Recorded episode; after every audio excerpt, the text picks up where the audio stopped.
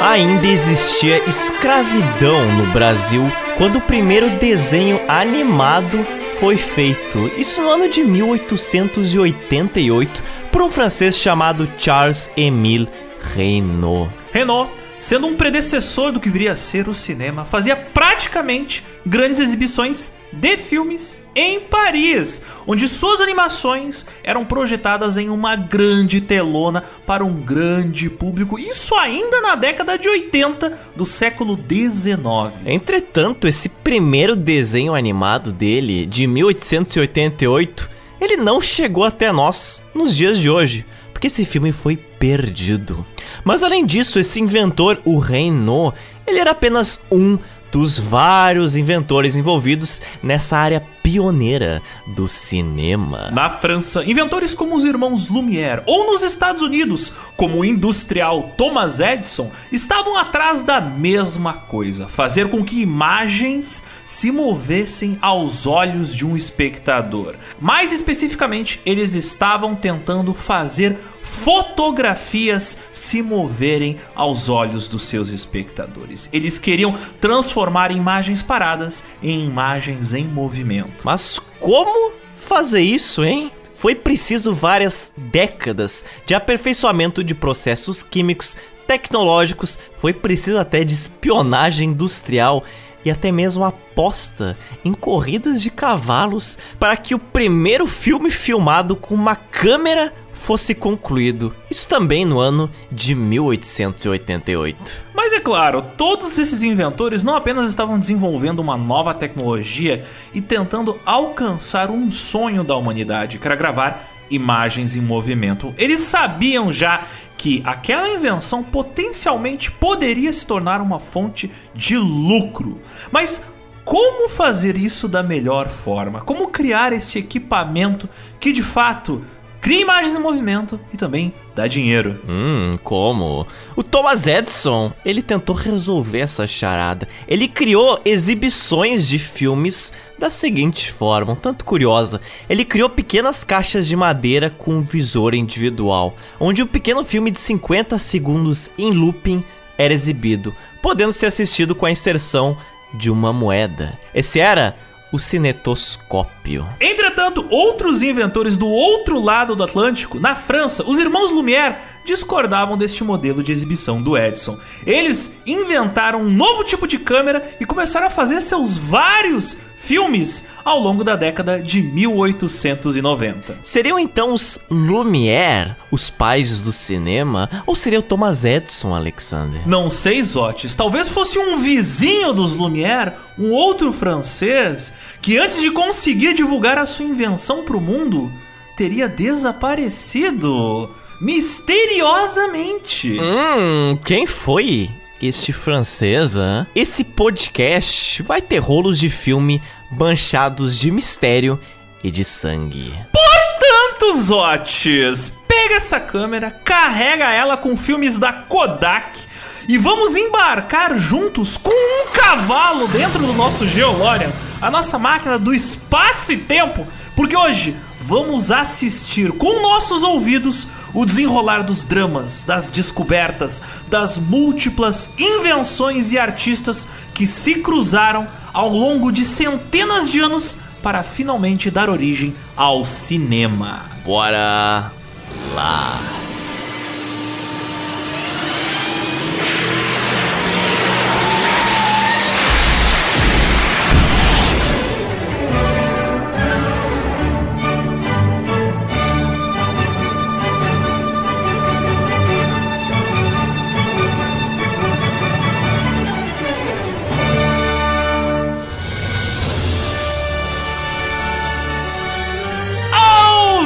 Ouvintes, bem-vindos a mais um episódio do Geopizza, o podcast quinzenal de histórias políticas atuais e atemporais. Afinal, toda história ela acaba em pizza. Meu nome é Alexander Demusso e ao meu lado, de frente para nossas luzes quentes, de frente para nossas câmeras, está a imagem em movimento do platinado Rodrigo Zotes. Essa pauta aqui ela combina totalmente com o resgate histórico que o GeoPizza tá acostumado a fazer nas redes sociais, né? Quantos seguidores nossos não lembram dos nossos posts que comparam fotos do mesmo local antes ou depois? Ou ou vídeos colorizados que a gente colore ali através de inteligência artificial e comparações com esses lugares hoje em dia. Frequentemente a gente menciona várias pessoas responsáveis pelos primeiros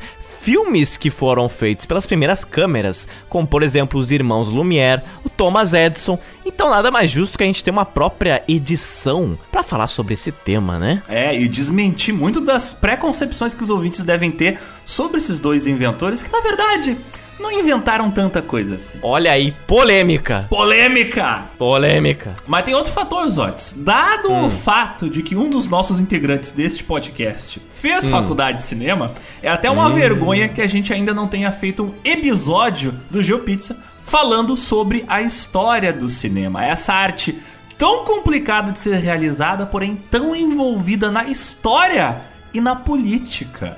E as principais fontes usadas para pesquisa dessa pauta foram a série documental The Story of Film and Odyssey de 2011 e os excelentes livros A History of the Cinema from Its Origins to 1970 do Eric Holde, A History of Narrative Film do David A. Cook e o clássico livro A History of Photography From 1839 to the Present, dos autores Carla Williams e William Johnson. Todas essas obras elas explicam a evolução tecnológica e cultural dos princípios que eventualmente levariam à sétima arte e seus agregados. Tudo isso aí só acontece, sabe por quê, Alexander? Por quê? Pra gente pegar esses livros, pra gente virar noites lendo eles, pesquise e analise artigos acadêmicos, pra gente redigir aqui essas, essas longas análises de texto, alimentar nossas mentes de informação de qualidade checada e filtrada, lavada de litros e litros de energético ou café forte, executar esse trabalho aqui que leva essas pautas que nós estamos lendo, fonte Arial, tamanho 10, 43 páginas, um esforço hercúleo Hercúleo. Pra isso acontecer, tem um pequeno porém, Alexandre. Qual é o porém? Você sabe me dizer qual é o pequeno porém? Sabe me dizer? Esse trabalho só é possível por causa da ajuda dos nossos ouvintes. Portanto, dê uma olhada no nosso apoia.se, no nosso PicPay e no nosso Patreon, pois é muito baratinho ajudar o GeoPizza. A primeira faixa de apoio desse podcast, do GeoPizza, é apenas dois reais, só dois míseros reais e você já ajuda a construir essa pizza informacional quinzenal. Nenhum miojo custa dois reais, mas ajudar o GeoPizza custa apenas isso. Nada custa mais dois reais, se eu parar pra pensar. Nada custa mais dois reais. Mas essa não é a única forma de você nos ajudar, porque os bons ouvidos sabem aqui, o Joe Pizza, desde abril, nós temos a nossa lojinha online. Disponível na Shopee ou no nosso site geopizza.com.br. Zotes, o que tem nesta loja online? Ora, você sabe bem, se não sabe, agora vai saber canecas do gel, mapas antigos e até pôsteres de algumas cidades do Brasil. Que sinceramente a gente passou tanto tempo editando esses mapas antigos para deixar um pouco mais vívido que tá uma coisa maravilhosa. E se você está escutando isso já a partir do meio de setembro, temos um lançamento bombástico para você que eu não vou dizer qual é, mas é o último produto lindamente feito por nós e o nosso querido apoiador Rafael. Um mapa de um continente que você provavelmente aí mora. Maravilhoso. E aqueles nobres cidadãos que apoiam o GeoPizza, você já sabe, eles têm o direito de participar do nosso grupo exclusivo de apoiadores, o Geoburgo. Geoburgo. Um local lindo e perigoso onde você recebe notícias, faz escambo de HDs, faz turismo virtual pelo Brasil inteiro, recebe tutoriais, debate política, recebe dicas de anime, recebe atualizações sobre o futebol nacional, você descobre receitas de pratos inusitados, você recebe dicas de paternidade, dicas de arquitetura, troca figurinhas de gosto duvidoso, acompanha as notícias exclusivas do nosso jornal interno feito pelo nosso apoiador Felipe. É verdade. É um jornal exclusivo para os apoiadores do Geoburgo sobre notícias do GeoPizza. Ele existe mesmo, não é meme. Essa, essa é a parte mais real dessa pauta até agora. Enfim, dentro do Geoburgo você recebe conteúdo exclusivo. O Geoburgo é uma salada cultural e social de troca de conhecimento entre os nossos apoiadores. E participar do nosso amado Geoburgo também tem uma vantagem fundamental. Essa aí é a parte que eu mais me divirto. Esse é o nosso jogo do bicho. Esses são os nossos sorteios que ocorrem de mês em mês, em que os apoiadores concorrem a canecas e pôsteres por só um pixinho de 5 reais. Já teve gente que ganhou de todos os cantos do Brasil, então não, não podem nos acusar de clubismo. Já teve Paraíba, já teve Ceará, já teve Minas Gerais, Rio de Janeiro, já teve Santa Catarina. Então aí, ó, você entrando no Geoburgo, quem sabe chegue na sua porta uma caneca e um pôster do gel. Uhum. Ah, depois te acusam de bicheiro e você diz: não, não, não, não. Eu só aperto com carinho os ouvintes para ver se sai mais dinheiro. Nunca neguei. Mas antes, chega de Cyber Cinematic audiovisual mendigolagem. Stop it! Mendigolagem. Porque agora chegou a hora de fazer uma viagem através da história das artes, das tecnologias, das expressões do desejo humano de representar a realidade, que se somariam para criar a mais complexa de todas as artes.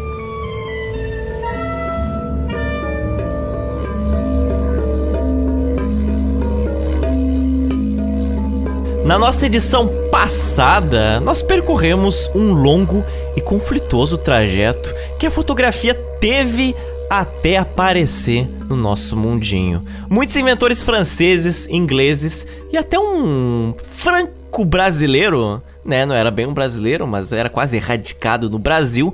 Eles estavam envolvidos nessa tentativa de utilizar a luz para fazer registros da realidade. Mas, da mesma forma como a gente abriu a edição passada falando de que uma fotografia nem sempre é a representação da realidade, ela pode ser uma realidade recortada artisticamente, idealizada, o cinema também pode ser a mesma coisa. Claro, ele evoluiu a partir da fotografia, natural que ele utilize as mesmas ferramentas artísticas que a fotografia utilizava, tanto no sentido de edição das imagens, quanto de recorte da realidade. E da mesma maneira que, muito antes da invenção da fotografia, o ser humano já contava histórias através da pintura, através do desenho. O ser humano também já contava histórias antes da existência dos filmes e antes da existência do cinema. Então o ouvinte deve se perguntar, né? Bom, quando será que o Joe Pizza vai começar sua linha do tempo nesse episódio? Vai ser no século XX ali com o cinema mudo?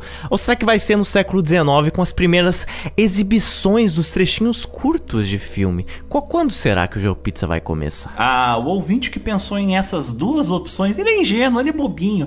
Porque quem conhece o Geo Pizza sabe que a nossa ré vai ser um pouco mais longa, a gente vai voltar um pouquinho mais no tempo.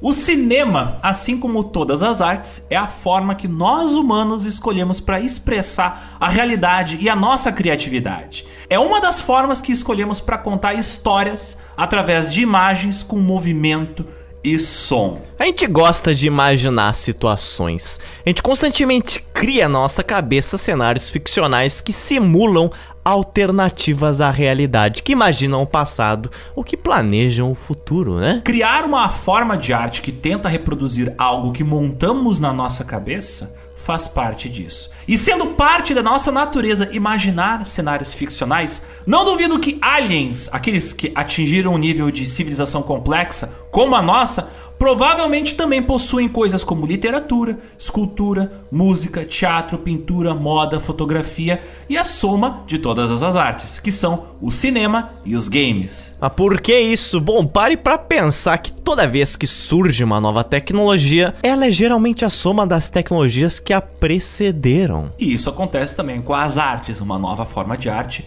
é a soma de todas as artes que vieram antes dela. E tudo isso para dizer que a mesma coisa aconteceu com o cinema. Ele foi a soma de várias artes que existiram naquela época. Tal como décadas mais tarde, a arte dos videogames seria a soma de todas as artes e tecnologias daquela época, incluindo a maneira como contamos histórias através de filmes. Desde que a gente nos conhece por espécie, você vê, a gente conta história, né? Muito antes da escrita, a gente contava histórias orais em volta da fogueira. Um romance ou um livro de ficção científica, até mesmo nos dias de hoje, um audiolivro, não é nada mais que uma versão mais elaborada de você contar histórias em volta de uma fogueira. O tempo que você presta atenção numa cena no cinema é basicamente o mesmo tempo que você prestaria atenção em uma história contada em torno da fogueira. O grande David Mamet, um escritor de peças de teatro, dramaturgo, professor de roteiro, ele fala que é exatamente isso. Sete minutos é o limite para duração de uma cena porque é o limite de atenção humana. E isso está muito conectado à nossa atenção biológica que surgiu durante a época das cavernas, durante o período que nós começamos a contar histórias em volta das fogueiras. Mas também há milhares de anos atrás, nós desenhávamos nas paredes de cavernas, onde a gente fazia reproduções de animais, desenhávamos vegetações ou locais que podem não existir mais, mas já fizeram parte do nosso mundo e do nosso cardápio. Por exemplo, na Europa, você encontra nas cavernas desenhos de animais como leões, como ursos que já não existem mais naquele local, mas foram testemunhados pelas pessoas daquela época que queriam registrar aquela história, registrar aquele momento, registrar aquela imagem de alguma forma. Então desenhavam na parede o que eles viam, o que eles imaginavam. Até roupas furry já existiam na pré-história. Que isso. Mas claro, nessa época, pra você se vestir de lobinho, você antes tinha que matar o lobinho, arrancar a pele dele para poder vestir ele e fingir que você era também um lobinho. E alguns desses desenhos nas cavernas, eles mostram uma coisa muito curiosa, que é, obviamente a gente gosta de contar a história, mas através de imagens que se movem. Isso muito antes do cinema ser concebido. Mas como isso? Como isso? Cinema no Paleolítico. É isso mesmo que o João Pizza tá sugerindo? Como? Sim, é isso mesmo que a gente tá sugerindo. Pega essa bola, Alexander. Como? Então, no sul da França, na caverna de Chavaux, existem desenhos feitos há cerca de 32 mil anos atrás. Entre 32 e 36 mil anos atrás. E algumas dessas figuras de animais elas pareciam ter duas, três cabeças. Alguns animais eram desenhados várias vezes, um em cima do outro, em diferentes posições. É como se você tivesse pego três frames de um filme e tivesse desenhado um em cima do outro. Você tem imagens de animais com duas cabeças, com três cabeças. Você tem até imagens de mamutes com duas trombas. Mas o que, que seriam esses desenhos feitos um sob o outro, né? Seriam humanos ali do Paleolítico tentando desenhar um animal várias vezes e errando, refazendo seus desenhos? Inicialmente, Alguns pesquisadores achavam que isso aí era uma tentativa dos seres humanos antigos de reproduzir uma tridimensionalidade, mas na verdade aquilo ali era algo bem mais elaborado que os pesquisadores só descobriram a real função muito recentemente. Em 1993, com a ajuda de um fazendeiro local que estava servindo de guia, um jovem estudante e pesquisador chamado Edward Wattel foi nessa caverna francesa visitar e conhecer essas pinturas.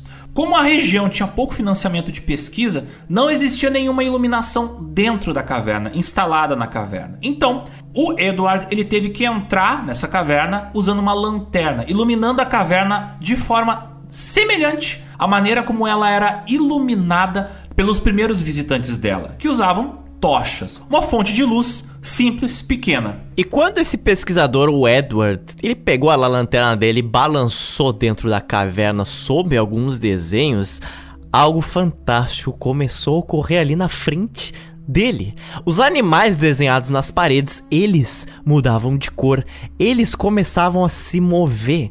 As linhas desenhadas nas paredes pareciam se balançar, pareciam ganhar vida, pareciam estar animadas. Quando a luz da lanterna apontada para a parede se movia de um lado para o outro, iluminava diferentes ilustrações em diferentes momentos. Em uma fração de segundo, a cabeça de uma gazela estava de pé. No outro segundo, a parte do desenho onde ela estava com a cabeça baixada ficava iluminada.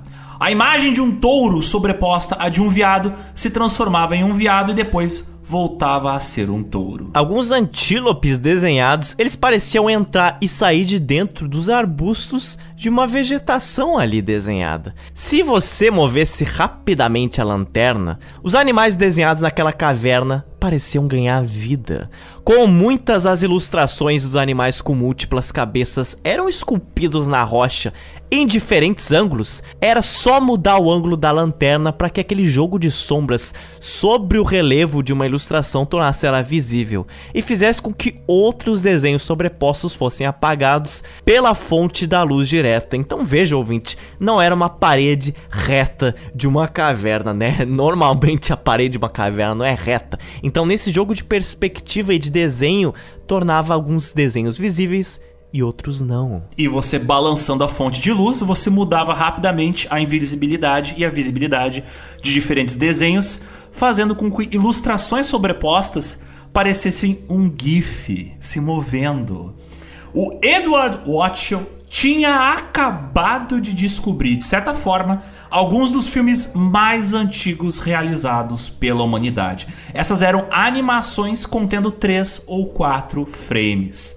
Aquilo não era uma caverna, era praticamente uma enorme sala de cinema completamente coberta de filmes feitos por artistas que inventaram imagens em movimento antes mesmo de inventar a escrita. E não foi só nessa caverna de Chavot, na França, que foi encontrado essa animação do Paleolítico. Isso também existe, por exemplo, nas cavernas de Lascaux, na França também, onde tem vários cavalos que parecem estar em movimento. Também existe em Le Trois onde bisões balançam o seu rabo e também tem em Portugal, em Foscoa, onde os cavalos movem o pescoço se você ilumina eles de diferentes formas. Mas não é só na Europa que existiu cinema durante o Paleolítico. Também recentemente, os pesquisadores Mark Azema e Florent Riveri encontraram na Austrália um objeto utilizado pelos povos aborígenes,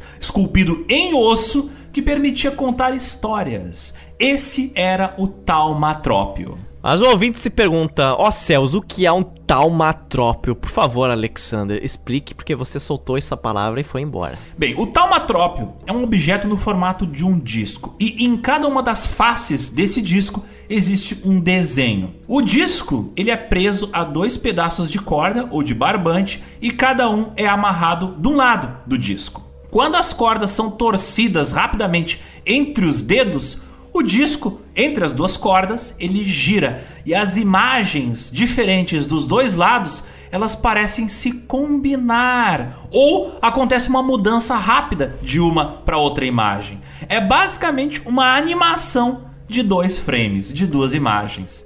Os aborígenes utilizavam esse brinquedo, por exemplo, para representar imagens de coisas mitológicas ou até coisas engraçadas, como por exemplo, de um lado tinha um canguru parado, do outro tinha um canguru no ar, e quando você girava, parecia o gif de um canguru pulando. Sensacional. Então aí já no paleolítico já tinha gente tentando resolver o seguinte problema: como é que eu reproduzo a realidade 3D em um meio 2D? No caso, desenho, e nesse caso específico, um desenho animado. E você veja, eles estavam sendo bem-sucedidos. Portanto, vejam só vocês, ouvintes. Isso nada mais era do que uma forma de contar histórias com imagens desenhadas, muito antes da invenção do cinema e aparentemente muito antes do teatro clássico grego existir. Aliás, o teatro grego clássico, apesar dele ser muito creditado aos gregos, ele é muito mais antigo que os gregos, porque já nas cavernas a gente interpretava histórias utilizando danças, utilizando nosso corpo. Quem nunca teve em volta uma fogueira e algum amigo bêbado não se levantou e começou a se movimentar para poder imitar os gestos de uma história que ele está contando? Isso já acontecia muito antes dos gregos. E aliás, muitos dos clichês que tem nas peças gregas eram clichês muito antes dos gregos. O teatro foi, inclusive, por muito tempo, uma única forma que as pessoas tinham de assistir uma história com som e imagem. Mas quem sabe os primórdios dela tenham começado aqui nas cavernas do Paleolítico e em vários lugares do mundo simultaneamente: Europa, América, África, Ásia e Oceania.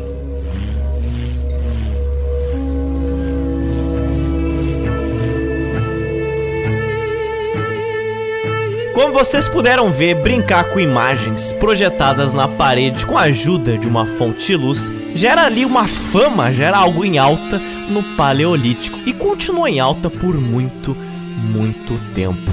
Uma forma mais refinada disso aí que se expandiu durante o Neolítico e também durante a Antiguidade foi algo chamado de Teatro das Sombras. O nome já é autoexplicativo. Atores usavam as suas mãos ou recortes de papel no formato de figuras de animais e de pessoas para contar histórias através de sombras projetadas em uma parede. Mas foi apenas em torno de 200 a.C. que o Teatro das Sombras iria além. Na Índia, essas figuras de tecido simples foram substituídas pelas clássicas marionetes. Uma técnica que ganhou fama na atual Indonésia, Malásia, Tailândia, Camboja e China.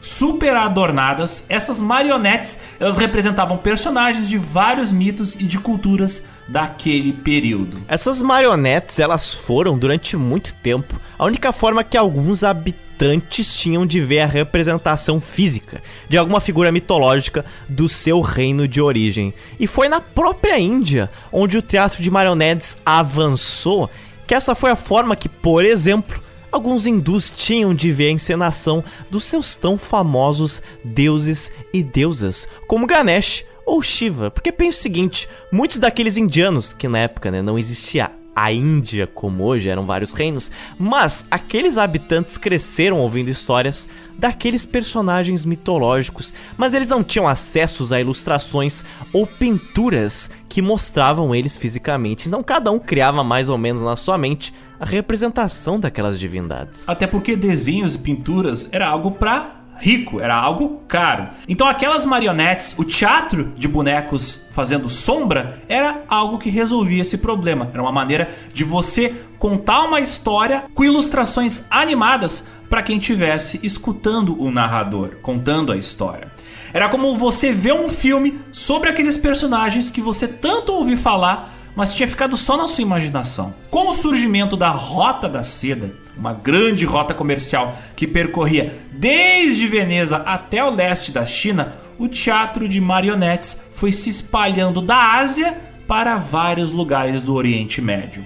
Embora pouco popular na região da Pérsia, o teatro de sombras se tornou famosíssimo principalmente na Anatólia, onde tinha os turcomanos, que gostavam muito de brincar com sombras. Veja só, Zotes, olha que crossover que estamos fazendo. Do nada aparece Janízaros nessa pauta. Janízaros com marionetes. Tá aí, ó. Afinal, você pense só, existe uma coisa que combine mais com povos nômades como os turcomanos do que eles levarem ali com eles na sua caravana marionetes, né? Faz sentido você é um povo constantemente que está em movimento, você precisa de algo para se entreter. O que action figures. Bonequinhos. Bonequinhos na rota da seda. Exatamente. Ah, action figure. Não, é hominho. hominho. Isso aqui não é nada mais hominhos. que hominhos. É uma ótima maneira de você passar o tempo e também entreter outros viajantes e a sua própria caravana. O Teatro das Sombras foi muito citado durante toda a existência do Império Otomano. Então tá aí, Janízaros brincando com marionetes. É uma realidade. Imagem, som e personagens estão reunidos aqui no Teatro das Sombras, no Teatro dessas marionetes. Curiosamente, não é piada nossa, mas povos nômades realmente gostavam muito de teatro de marionetes. Um povo responsável por expandir o teatro de marionetes para a Ásia Central, para o Cáucaso e para os Balcãs foram, por exemplo, os mongóis. Então vejam só, temos também Gengis Khan brincando com hominhos, com hominhos fazendo sombrinhas. Eu, eu imagino completamente Gengis Khan anunciando sua action figure assim. Olha só, eu tenho 32 pontos de articulação. Eu consigo fazer esses movimentos aqui e eu venho com um item especial, eu venho com meu cavalo e com a minha cela e eu tenho três borks, três gorrinhos fantástico. O Gengis Khan daria um action figure que daria muito dinheiro, porque pensa só, é uma linha de brinquedos que teria muitos filhinhos. Então, tipo, dá pra tu fazer vários bonequinhos do universo cinematográfico do Gengis Khan. Ah, meu Deus.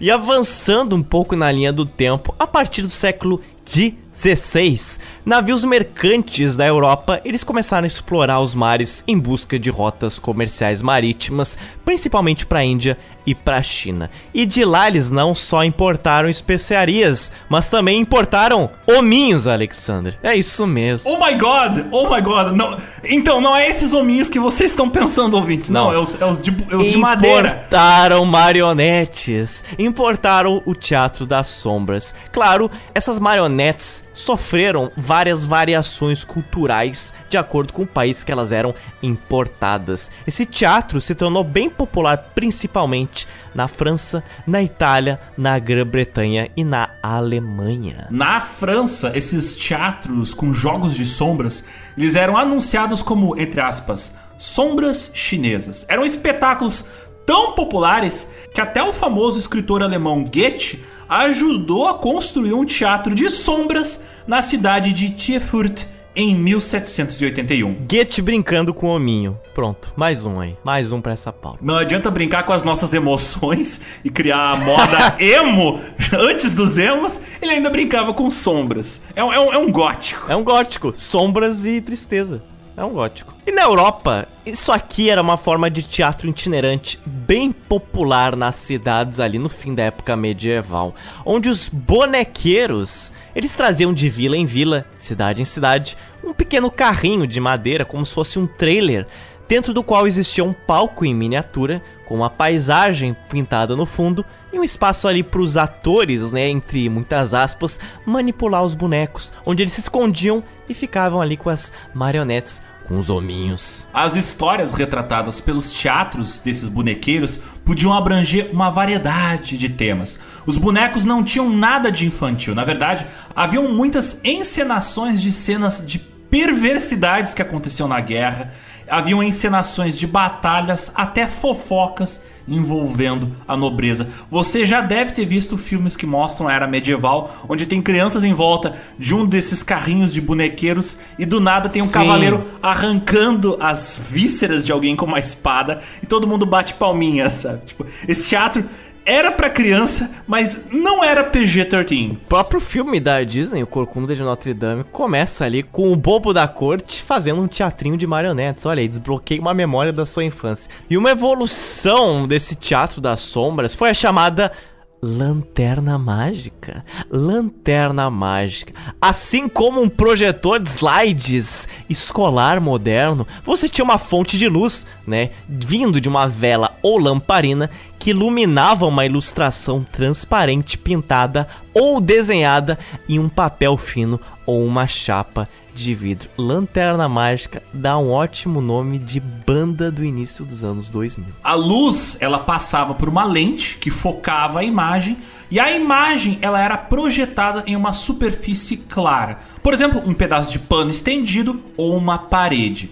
Era um brinquedo simples, mas já demonstrava alguns dos princípios que posteriormente seriam utilizados pelos projetores de cinema. Uma fonte de luz, uma imagem transparente e essa imagem, através do uso da luz focada, é projetada numa superfície clara. Essa invenção é do século 17, feita por um astrônomo e pesquisador neerlandês chamado de Christian Huygens. Então aqui já no século 17, você já tinha o bom e velho PowerPoint. Tá aí, a grande pergunta é, será que os professores neerlandeses da época, eles também tinham dificuldades ali pra ligar a lanterna mágica na escola, Alexander? Será? Fica a dúvida aí. Bem, se o fósforo tivesse molhado, eu acho que sim, Zotes.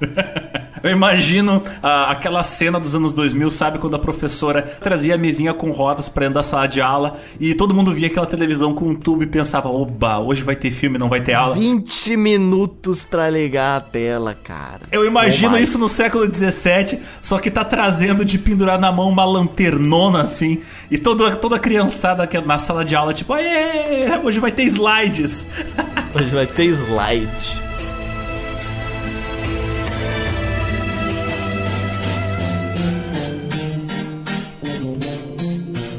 Todos esses conceitos de animação da época medieval e moderna iriam continuar a se intensificar nos séculos seguintes. A galera não ia esquecer desses brinquedos, mas foi durante o século XIX que uma série de artistas e inventores começaram a brincar com a ideia de criar mecanismos capazes de enganar a visão humana. Brinquedos capazes de usar a persistência da visão humana para gerar a ilusão de movimento usando rápidas sequências de imagens. Em 1824 apareceu um tal de taumatrópio. Isso foi criado pelo médico inglês o John Ayrton Paris. Olha só, um, um médico inglês com sobrenome Paris que você acha disso, Alexander? Eu acho que faz todo sentido, porque a França está diretamente ligada ao desenvolvimento da fotografia e do cinema, então. Mas o que acontece é que o Taumatrópio, esse brinquedinho, ele se tornou bastante popular na Inglaterra vitoriana.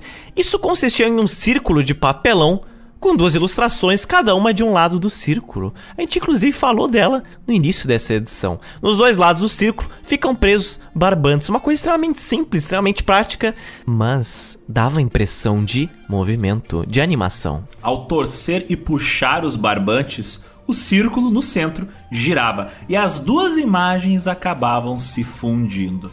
Por exemplo, se de um lado estivesse desenhado uma gaiola e do outro lado do círculo estivesse desenhado um passarinho, ao tensionar esses barbantes, o círculo de papel iria girar e a imagem do passarinho iria parecer para o espectador que ela estivesse dentro da gaiola. Já em 1832, o inventor belga Joseph Plateau criou o Fantascope, também conhecido como Phenaxitiscope, uma ferramenta que fazia pequenas animações de curta duração.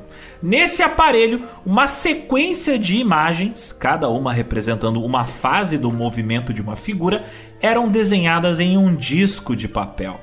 Quando esse disco era girado na velocidade certa, as figuras desenhadas no papel pareciam estar em movimento. Mais adiante, em 1834, dois anos depois, um inventor britânico chamado William George Horner, ele criou o Daedalum, que nome bom, hoje conhecido como Zotrópio. O Zotrópio era um cilindro largo, com dezenas de buracos retangulares na vertical cortados em torno dele, que permitiam ver o que estava desenhado dentro do cilindro. Provavelmente você já pegou um zootrópio, sim. Você tá tendo provavelmente flashbacks agora de você olhando dentro de um zootrópio. É, ele é tão antigo assim. Ele vai daqui a 12 anos fazer 200 anos, bicho. 200 anos. Mas o que acontece é que quando o cilindro girava, pelos buracos que corriam em frente ali ao seu olho, você via se mover uma sequência de fotografias de desenhos de pinturas ou ilustrações que estavam pintadas ou impressas na superfície interna deste aparelho. Em 1861 aparece um aparelho que posteriormente vai ter o nome ligeiramente copiado, o cinematoscópio. Posteriormente a gente vai falar do cinetoscópio, mas esse aqui é uma coisa diferente, esse aqui é o cinematoscópio. Enfim, o cinematoscópio ele foi patenteado por Philadelphia Coleman Sellers e essa era uma máquina que no meio dela tinha basicamente um livro de fotos dependurado. Uma manivela girava esse livro e ele ia sendo folheado rapidamente. Em cada par de páginas tinha uma fotografia que continuava o movimento da anterior, e assim, girando a manivela a certa velocidade, as fotografias passavam uma depois da outra, como aquelas animações de flipbook. Em 1870 é feita a primeira demonstração de outra invenção, o Phasmatrope. Olha só que cada nome fantástico, né? O Phasmatrope. Cada vez mais mais fantasmagórico essa animação. Então, é a publicidade, tem que fazer um nome mais foda do que o anterior, que é o Phasmatrope. Ele foi inventado pelo Henry Heno Hale na Filadélfia e era um aparelho que consistia em um disco colocado na vertical, ligado a um pequeno motor, que mostrava uma série de fotografias em sequência, uma depois da outra, em alta velocidade. Ao olhar por um buraco no aparelho, você tinha a impressão de que a imagem que você estava assistindo estava se movendo. Olhando hoje, todas essas invenções tinham animações ali simples, né? Eram basicamente GIFs mecânicos vitorianos, animações com 10 a 30 frames. Mas, apesar de à primeira vista representarem só umas curiosidades, brinquedos hoje até obsoletos, esses aparelhos reforçavam na mente ali do público e dos estudiosos da fotografia a ideia de que era possível enganar a visão humana. Era possível que colocando uma sequência rápida de imagens, você conseguisse criar uma imagem em movimento. E em breve, alguns caras vão levar mais longe ainda as possibilidades da fotografia do movimento e da fotografia em movimento.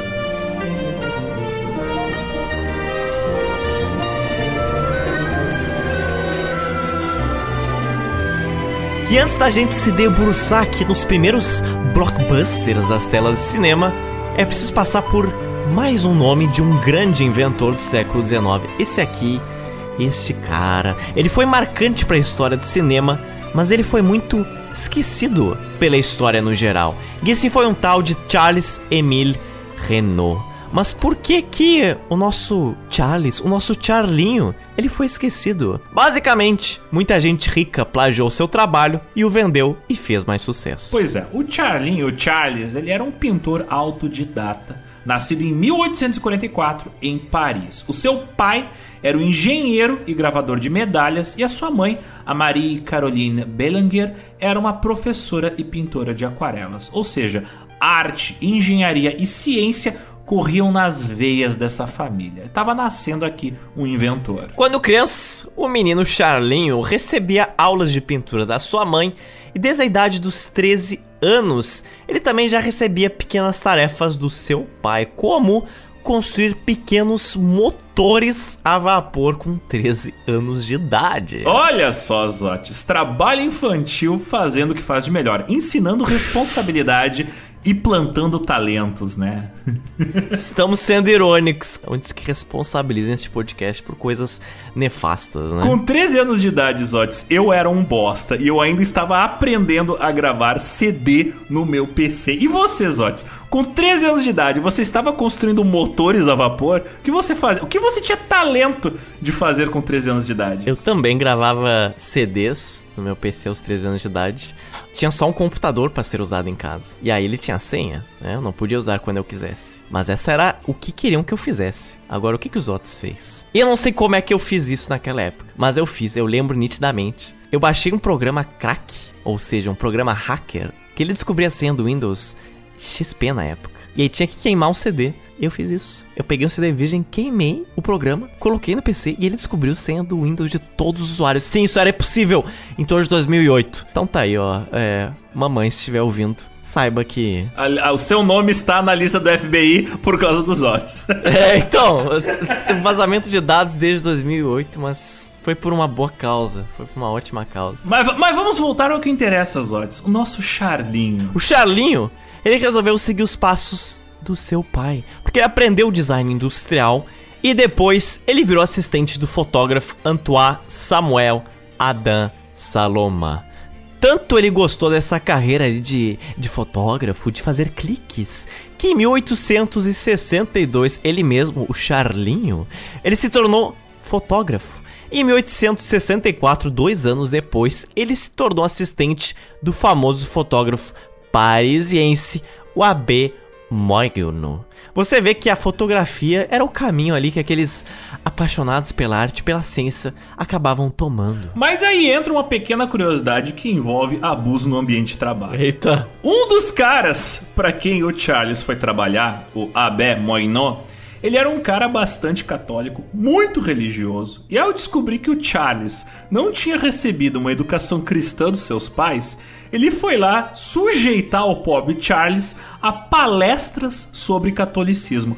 Palestras essas onde o Abé Moinot usava uma lanterna mágica para dar aulas de história da Bíblia usando slides com imagens dessas histórias bíblicas. Vamos concordar que era bem estruturado, era bem equipado essas, essas aulas bíblicas. Pô, né? PowerPoint da Bíblia, cara, que coisa chata, vai tomar no cu, Abé. Mas é novamente ela, a lanterna mágica, retornando para esse podcast. nós somos aqui nessa edição um Uroboros, uma cobra comendo a própria cauda.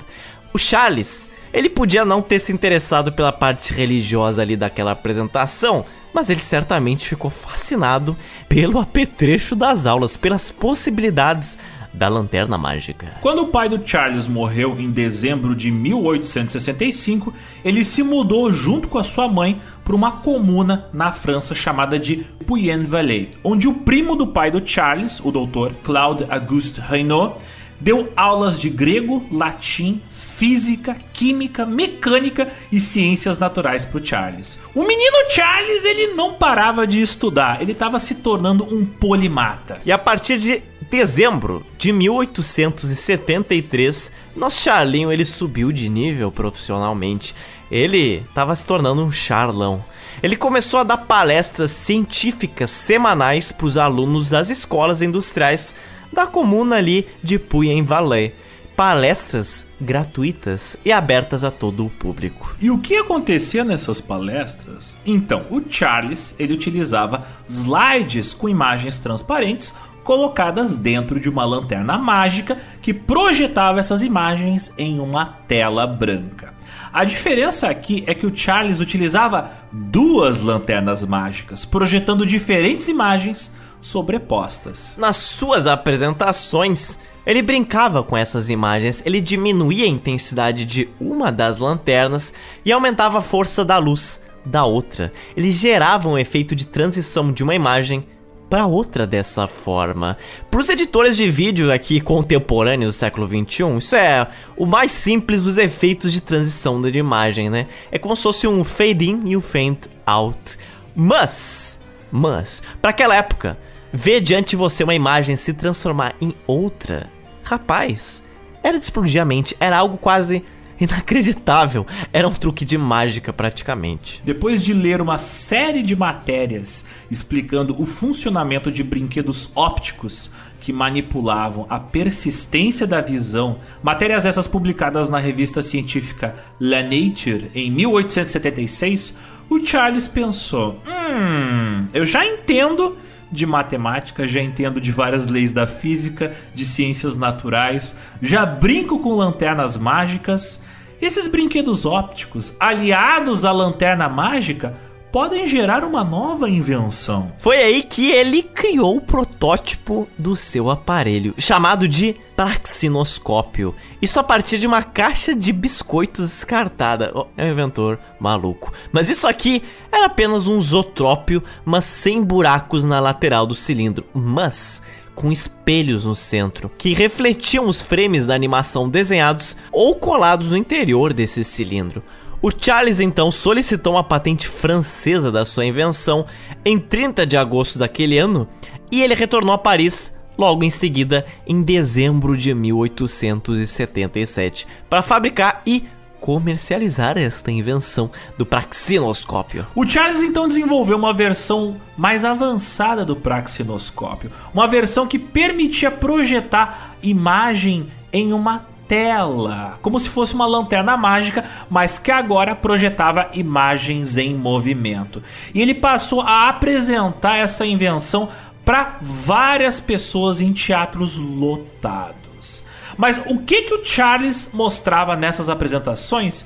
Uma série de imagens desenhadas que passadas em uma sequência rápida pareciam ganhar vida. Eram desenhos animados. Mas uma coisa é fato. As animações do Charlinho, elas eram muito boas. Eram as chamadas pantomimes luminosas, que consistiam em uma série de figuras pintadas diretamente em uma tira transparente de gelatina. É isso mesmo, gelatina, mas quando eu estou falando de gelatina, não é aquela gelatina um tanto indesejada aí que tem na sua sobremesa de leite condensado. Não, essa gelatina aqui, embora fosse feita da mesma forma que a gelatina comestível de ossos de animais, é uma forma muito mais dura dela. É muito mais parecida com uma tira de plástico flexível e transparente do que uma gelatina de doces. Essa gelatina aqui era de uso industrial. Ela inclusive cumpria com uma função muito parecida com a função que posteriormente seria cumprida pelo filme fotográfico, um meio transparente de você colocar frames de uma série de imagens. Mas enfim, ao girar uma manivela do seu aparelho, do seu praxinoscópio, essa fita com uma sequência de imagens passava em frente a uma fonte de luz muito forte, em frente de uma lanterna. E essas imagens acabavam passando por uma lente que focava a imagem e jogava ela em uma tela branca, tela branca estendida em frente a um público. Era basicamente um projetor de cinema movido a manivela, projetando imagens em uma tela para um público. Entre 1888 e 1898, o Charles produziu cerca de 30 animações, mas dentre elas sobreviveram apenas três, e dessas três, apenas uma está preservada completamente. Cada animação dele tinha em média 15 minutos de duração e eram compostas de cerca de 500 imagens cada uma. Se você for comparar com outras animações feitas por aqueles brinquedos que a gente citou antes, aquelas animações tinham um segundo, dois segundos no máximo. Essas animações do Charles tinham 15 minutos, cara. É um salto tecnológico gigantesco. A primeira animação que o nosso Charlinho fez foi no ano de 1888. 1888. Você tinha desenho animado e tinha escravidão no Brasil. E se chamava essa animação de Bom Bok. Esse filme, ele tinha 15 minutos, 15 minutos, mas infelizmente ele foi perdido. Não existe nem cópia ou reprodução dele. O único filme do nosso Charlinho que foi conservado e chegou até a gente nos dias de hoje é um filme de 1891 que se chama Pauvre Pirro. E essa animação de quase 5 minutos tinha, claro, trilha sonora ao vivo e tinha uma história bem padrão para essa época aqui do final do século XIX. E qual era a história padrão para as animações dessa época, né? Nem tinha cinema ainda, mas já tinham animações. Elas eram normalmente uh, situações que retratavam pequenos diálogos entre duas ou mais pessoas. Como esses filmes eram mudos, normalmente eram situações cômicas, situações simples que aconteciam entre os personagens na tela. Tem esse filme aí do, do nosso Charlinho, inclusive na própria página do Wikipedia dele para você ver de 5 minutos. É, é bem simples, mas é bem interessante os efeitos de iluminação e até de animação que os, alguns personagens têm. Se eu não me engano, tem três personagens só nessa animação, mas vale muito a pena.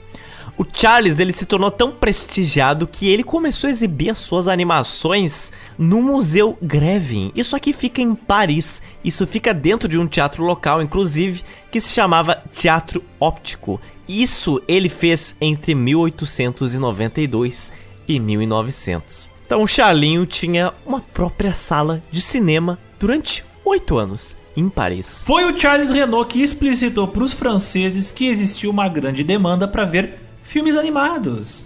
As pessoas estavam sedentas pelo cinema, mesmo antes do cinema existir para valer. E apesar de serem animações né, simples, de desenhos animados, essas apresentações estavam surpreendendo muito o público e chamando a atenção de muita gente. Esse conceito seria mais tarde apropriado por vários outros inventores que tinham ao seu dispor muito mais dinheiro para contratar animadores, desenhistas e músicos para trabalhar em animação em uma escala bem maior do que o Charles era capaz fazendo sozinho. O reconhecimento das exibições do Charles foram diminuindo e diminuindo, até que o ponto que em 1910 as suas invenções foram ultrapassadas tecnologicamente pelo cinematógrafo dos irmãos Lumière. E assim, o Charlinho, desanimado, amargo, deprimido e sem dinheiro, ele jogou no Rio Sena, em Paris, a maior parte dos seus filmes e equipamentos, e é por isso que nós não temos acesso a muitos dos filmes dele. Lembra que eu falei que nós não temos acesso ao primeiro filme dele de 1888? Pois é, porque ele ficou boiando no Sena. E aí vocês até podem estar se perguntando, pô, mas o cara tava desenvolvendo uma tecnologia revolucionária. Provavelmente a primeira exibição de cinema da história do mundo foi por causa desse cara. Por que, que ele não foi mais valorizado? Por que, que ele não levou adiante esse projeto? A resposta é bem simples: dinheiro. Inventores posteriores como Thomas Edison e os irmãos Lumière, eles vinham de dinheiro. Os Lumière vinham de uma família de industriais da área da fotografia. O Thomas Edison, não preciso dizer, era um dos homens mais ricos dos Estados Unidos. Então você vê, dos dois lados do Atlântico, você tinha tanto os franceses, os irmãos Lumière, quanto americanos, no caso, o Thomas Edison. Gente que tinha dinheiro, ou seja, tinha tempo e tinha condições de pagar por assistentes em seus laboratórios para desenvolver várias tecnologias necessárias para avançar o desenvolvimento do cinema. Tempo e dinheiro eram fundamentais para um cientista. No caso, aqui o Charles ele não tinha essas duas coisas. Ele estava trabalhando sozinho em condições bastante limitadas. Então, ele não tinha como avançar mais longe a tecnologia dele e ele acabou, infelizmente, sendo copiado e ultrapassado por quem tinha mais recursos de pesquisa que ele. Qual seria o destino final do Charles?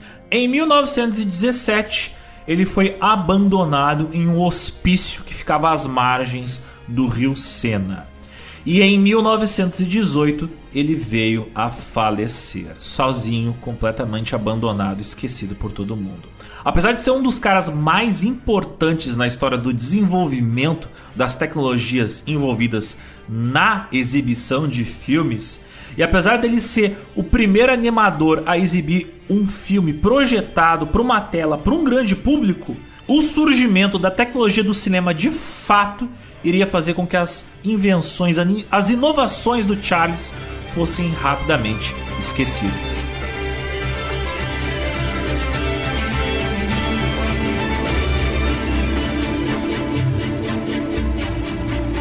Agora vai entrar um componente que revolucionaria a área da fotografia e especialmente depois a área do cinema. Sim, meus caros ouvintes, estamos chegando à sétima arte. Finalmente, o aclamado cinema está se aproximando.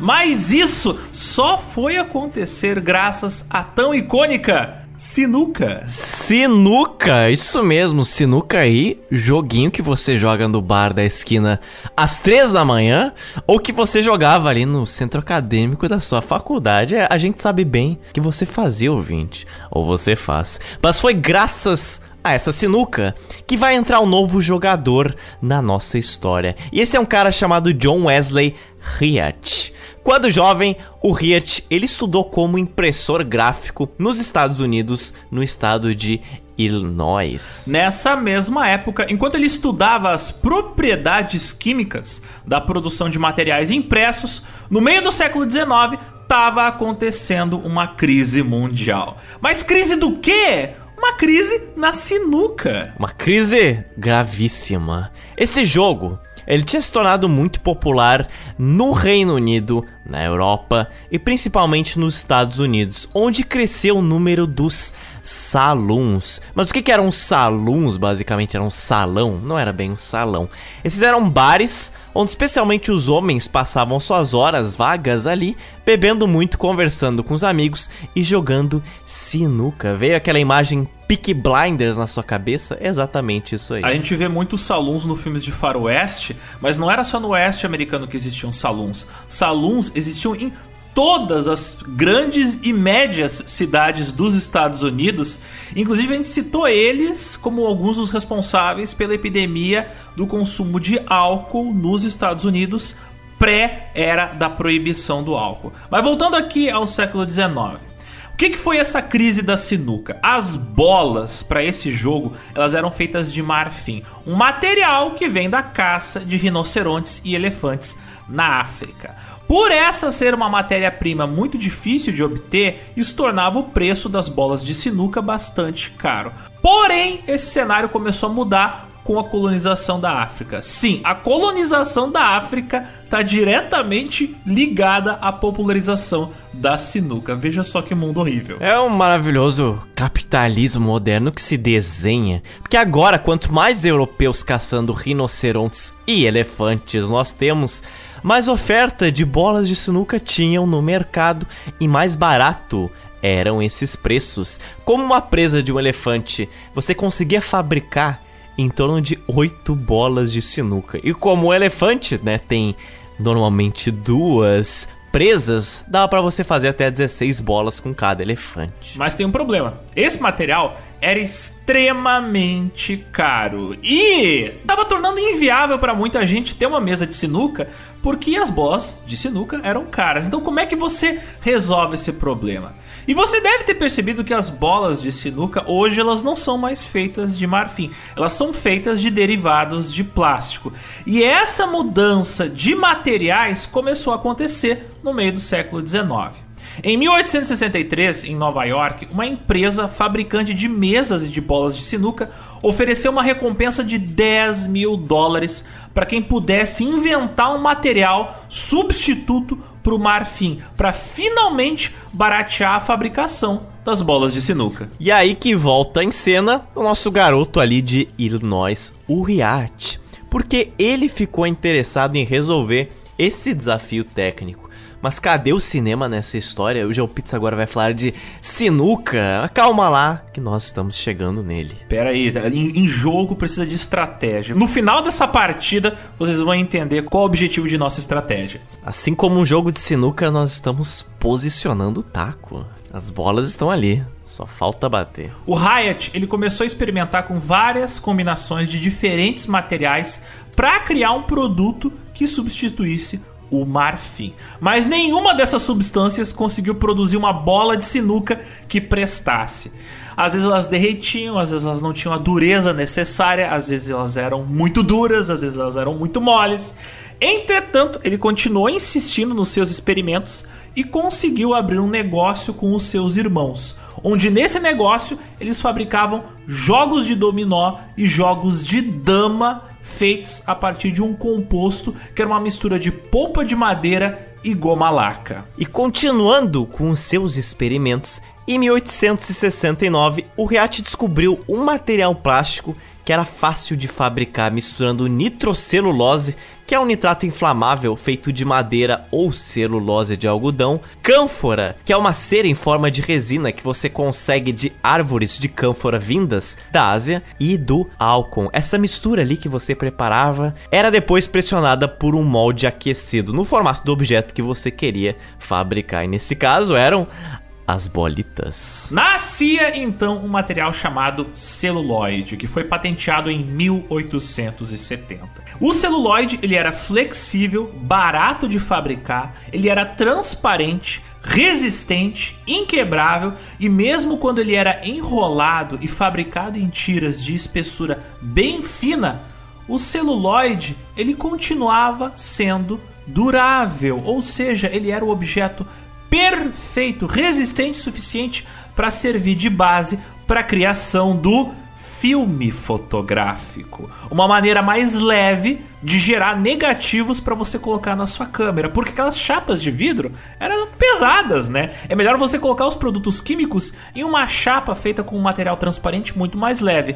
E tá aqui o celuloide para resolver esse problema. E o ouvinte se pergunta, mas Alexander, você falou de chapas de vidro. E a pergunta é: elas eram de vidro mesmo? Vidro, vidro quebrável, vidro que você esbarrou, caiu no chão e já era, a foto se espedaçou-se. Então, no nosso episódio passado, nós citamos que foi desenvolvido um processo químico onde você aplicava a substância reagente à luz para gerar né, a fotografia em chapas de vidro.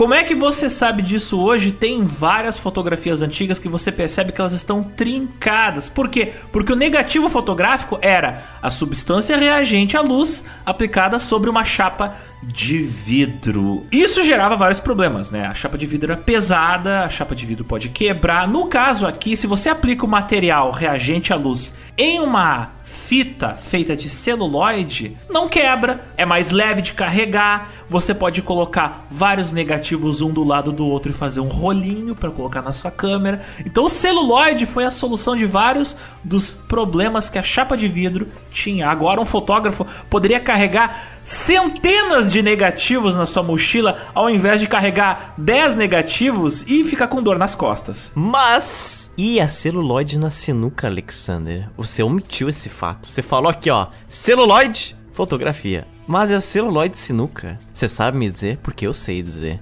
Agora vem a parte mais interessante. Fale-me então das bolas, Zotes. Explique qual é o destino das bolas Edotaku. Então, se você aplicasse a nitrocelulose nessas bolas exatamente como o Riat desenvolveu, como ele concebeu, aconteceu uma coisa fantástica.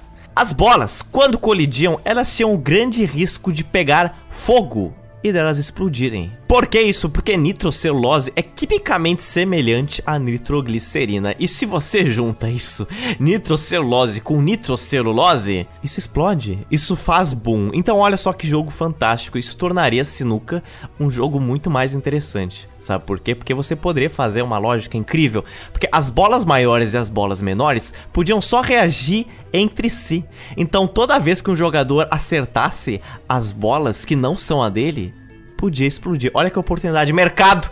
Perderam, Riat deixou essa passar. É óbvio que não foi aplicado exatamente a nitrocelulose nos jogos de sinuca, porque as bolas continuaram sendo feitas inclusive com marfim e com madeira. Demoraria um bom tempo até se popularizar resinas acrílicas ou plásticas, que chegariam nas bolas de hoje em dia.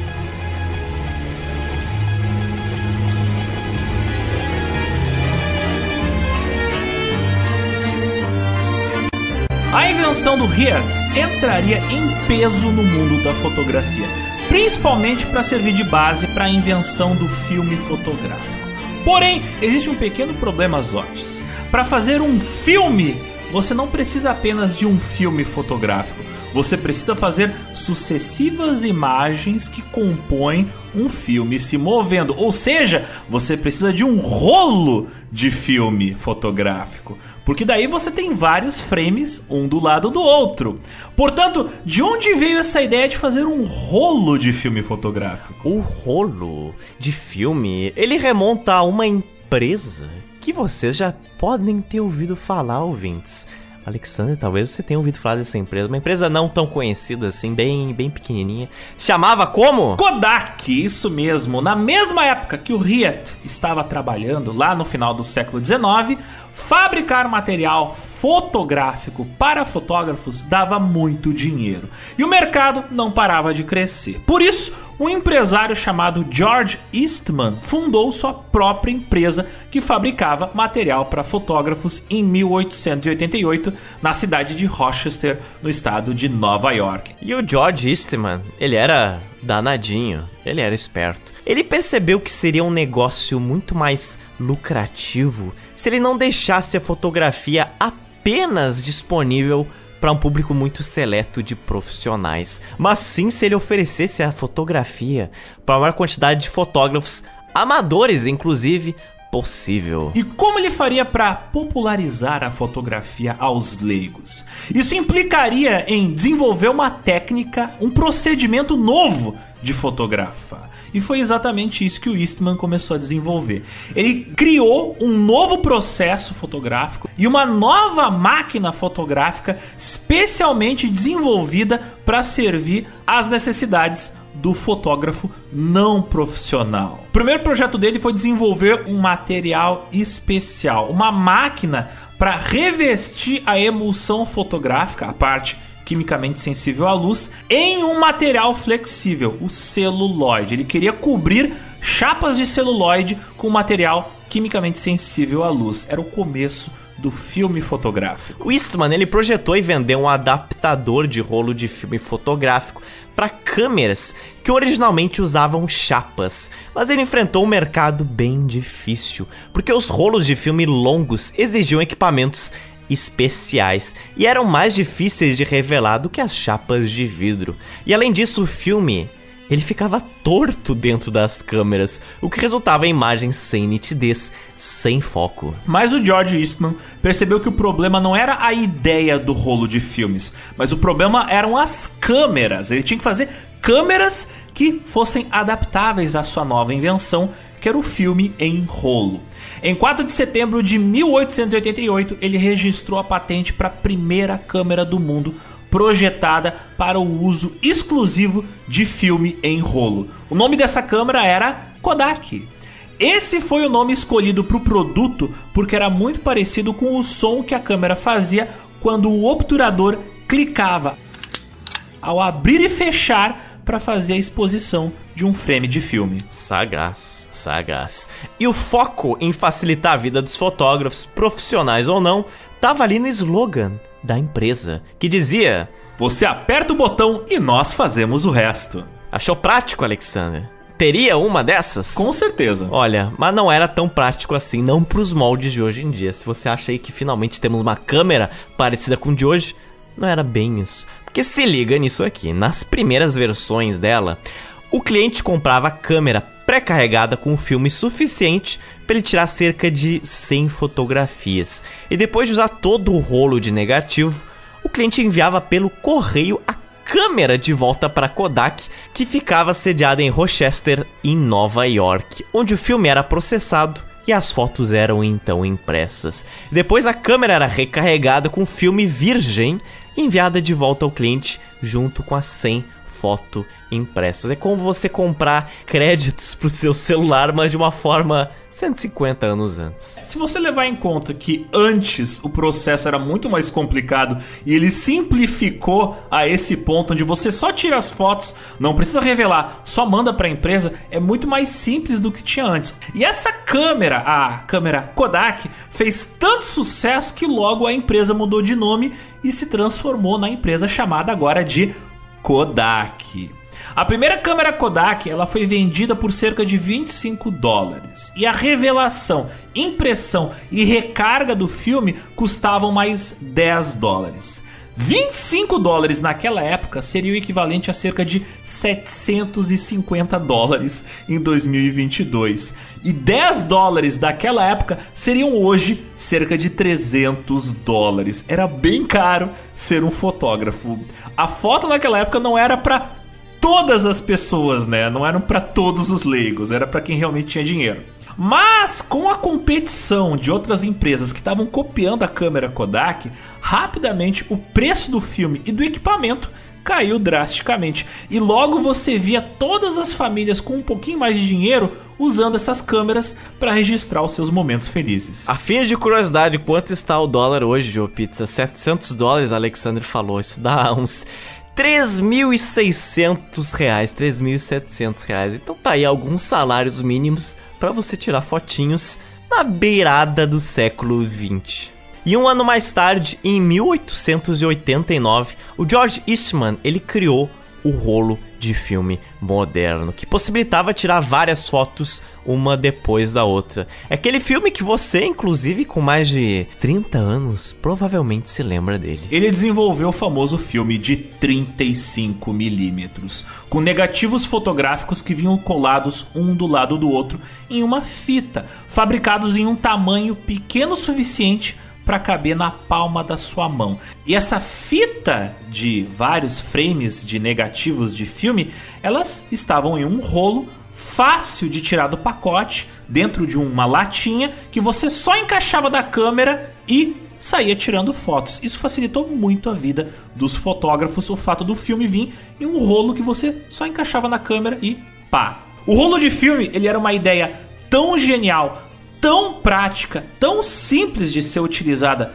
pelas pessoas leigas e pelos fotógrafos profissionais, que acabou se tornando a maneira mais comum de se comercializar negativos fotográficos e só popularizou ainda mais a fotografia entre a população e os profissionais. Essa ideia do filme em rolo era tão genial que virou o padrão da indústria. Os próximos modelos de câmeras criadas pela Kodak já não precisavam ser enviadas pelo correio para serem recarregadas com o filme, porque agora você poderia ir em uma loja e comprar rolos de filme com 8, 12, 24 e 35 negativos. Um modelo mais barato da câmera Kodak, chamada de Brownie, foi lançada em 1900, que explodiu em sucesso. Logo, o mundo inteiro estava usando produtos da Kodak e a empresa Eastman Kodak Company se tornou a empresa de fotografia dominante no mercado mundial. Agora finalmente você não precisava de um fotógrafo. Bastava você comprar ali uma câmera, comprar alguns rolos de filme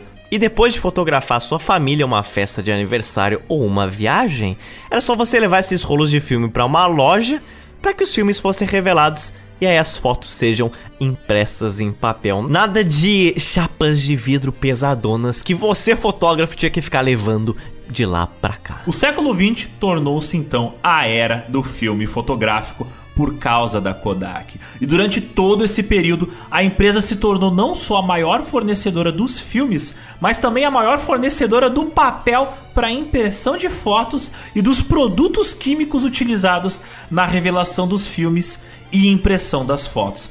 A Kodak, ela praticamente monopolizou o mercado mundial de fotografia durante todo o século 20. Sem a Kodak, provavelmente não existiria o mundo da fotografia amadora. E provavelmente o cinema não seria o que ele seria nas décadas seguintes. Outro avanço importante feito pela Kodak foi o lançamento de uma câmera que se chamava Retina Series 35mm. Mas isso foi lançado bem mais adiante na nossa linha do tempo, isso em 1934. Mas essa série de câmeras fabricadas na Alemanha foi produzida até 1969. E foi durante esse período que a câmera de 35mm ela se tornou o formato mais popular do equipamento. Também quando o filme colorido Kodachrome foi introduzido no mercado em 1936, ele trouxe consigo a padronização do tamanho 35mm para os negativos de cada foto. Um padrão de tamanho de filme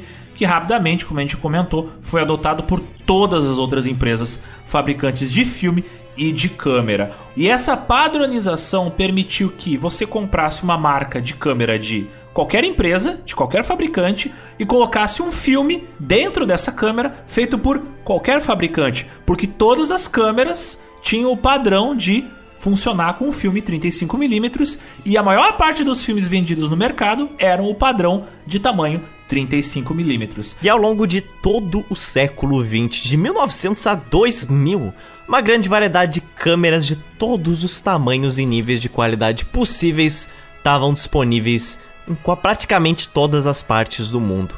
Câmeras de filme de baixo preço como a Brownie e mais tarde a Instamatic permitiram que quase todos que tivessem grana para comprar uma câmera barata e um rolo de filme pudessem tirar ali suas fotos dos seus momentos são preciosinhos, suas fotos de família, dos seus amigos, do seu cachorro, do seu gato, das suas coisas particulares, das suas viagens ou dos seus segredos aí. Tudo instantaneamente. Mas assim, com exceção da Polaroid, só depois de mandar revelar o filme é que você iria descobrir se a foto prestou ou se você fez uma burrada e clicou uma foto fora de foco ou com o sol batendo da lente. Mas meio que todo mundo aceitava essa inevitável realidade das limitações tecnológicas de um mundo pré-câmeras digitais, né? Em uma época onde você primeiro tinha que revelar o filme para depois descobrir se a foto deu certo. E foi agora, graças a Kodak, que alguns franceses, ingleses e estadunidenses olharam para os rolos de filme flexível da Kodak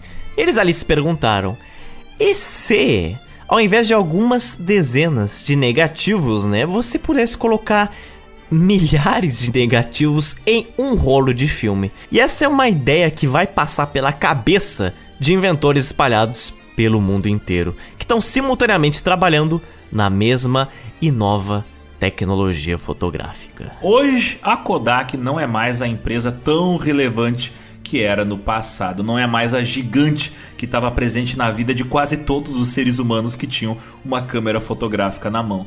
Mas ela foi instrumental na jornada das imagens estáticas até o desenvolvimento da película que posteriormente seria usada na invenção do cinema.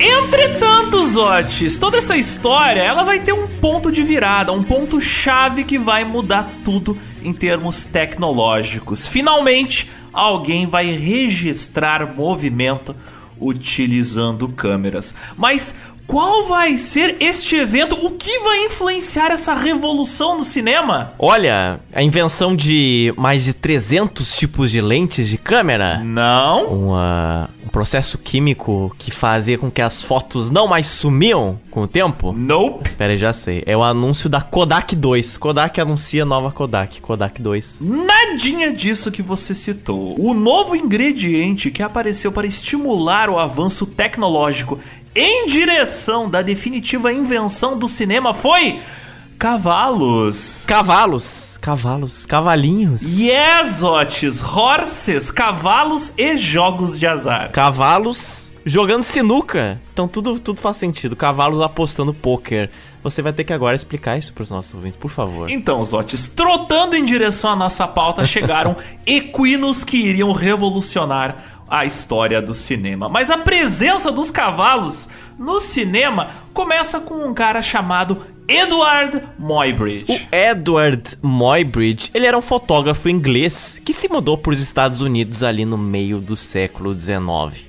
E em 1868, ele fez umas 260 fotografias incríveis de uma região na Califórnia chamada Vale Yosemite. E nelas, ele retratava lindas paisagens do oeste dos Estados Unidos. Mas assim, o que, que, tem de tão especial nessas fotos, Alexa? Então, em uma época em que o oeste dos Estados Unidos estava sendo totalmente transformado pela agricultura, pela corrida do ouro e por uma população que estava aumentando exponencialmente, essas incríveis imagens da natureza intocada, de córregos, de montanhas, de vales sem um sinal de habitação no horizonte, sem casas ou sem edifícios, impressionou muito os cidadãos não só do próprio Estados Unidos, mas do mundo inteiro, que estavam acostumados agora já com um mundo um pouco mais industrializado. E realmente, se você for pesquisar as fotos do Moybridge são fotos bem bonitas, até para os padrões de hoje em dia.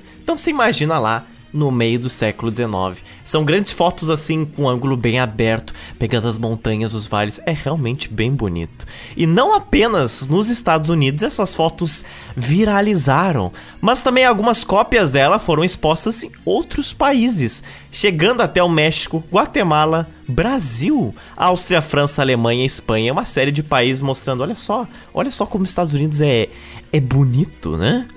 E fato é que com essas fotos, o Moybridge ele se tornou famosão.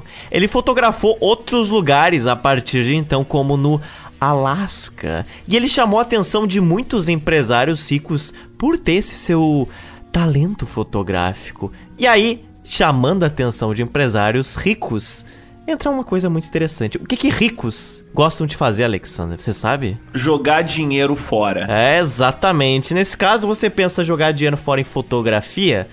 Não tá errado. Sim, mas não. Jogar dinheiro fora também em cavalos, apostar nos equinos. Em 1872, o milionário e ex-governador da Califórnia, Leland Stanford, um cara muito fã de corridas de cavalo e, claro, um cara que apostava em corridas de cavalo, ele estava profundamente envolvido em um debate que tomava conta dos salões da época. E que polêmica era essa, Zotes? Que debate polêmico era esse? 1872, né? Será que era, será que era crise econômica que os Estados Unidos estava ali depois da Guerra Civil Americana? Será que era isso? Será que era sobre a recente abolição da escravidão que tinha sido feita só sete anos antes? Será que era isso? O que seria? Então, óbvio que não era nada disso. Eles estavam perdendo dinheiro em coisas fúteis, perdendo tempo e dinheiro em coisas fúteis.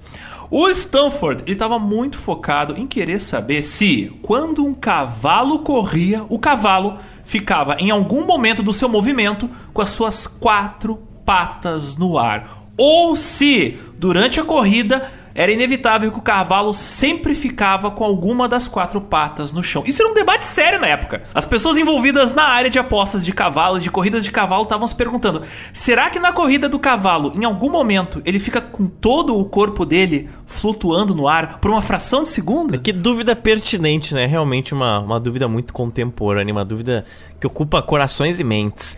Alguns diziam que isso era impossível o cavalo ficar em um momento com as quatro patas no ar. Já outros afirmavam que podiam ver, inclusive com seus próprios olhos, as quatro patas do cavalo no ar. E assim o debate se seguia para toda a absoluta eternidade, porque virava palavras de um contra o outro. O milionário Leland Stanford acreditava que sim, em algum momento o cavalo, quando ele estava correndo, ficava com as quatro patas no ar, mesmo que fosse por um milésimo de segundo. Mas como seria possível comprovar essa teoria, hein? E aí que entra nessa história uma ideia. Ele vai contratar um fotógrafo para tentar registrar uma imagem do cavalo parado no ar. E quem ele vai chamar vai contratar o Moybridge. O Moybridge que tirou as tão famosas fotos da Califórnia, né? Então ele deveria ser o cara ideal para isso aí.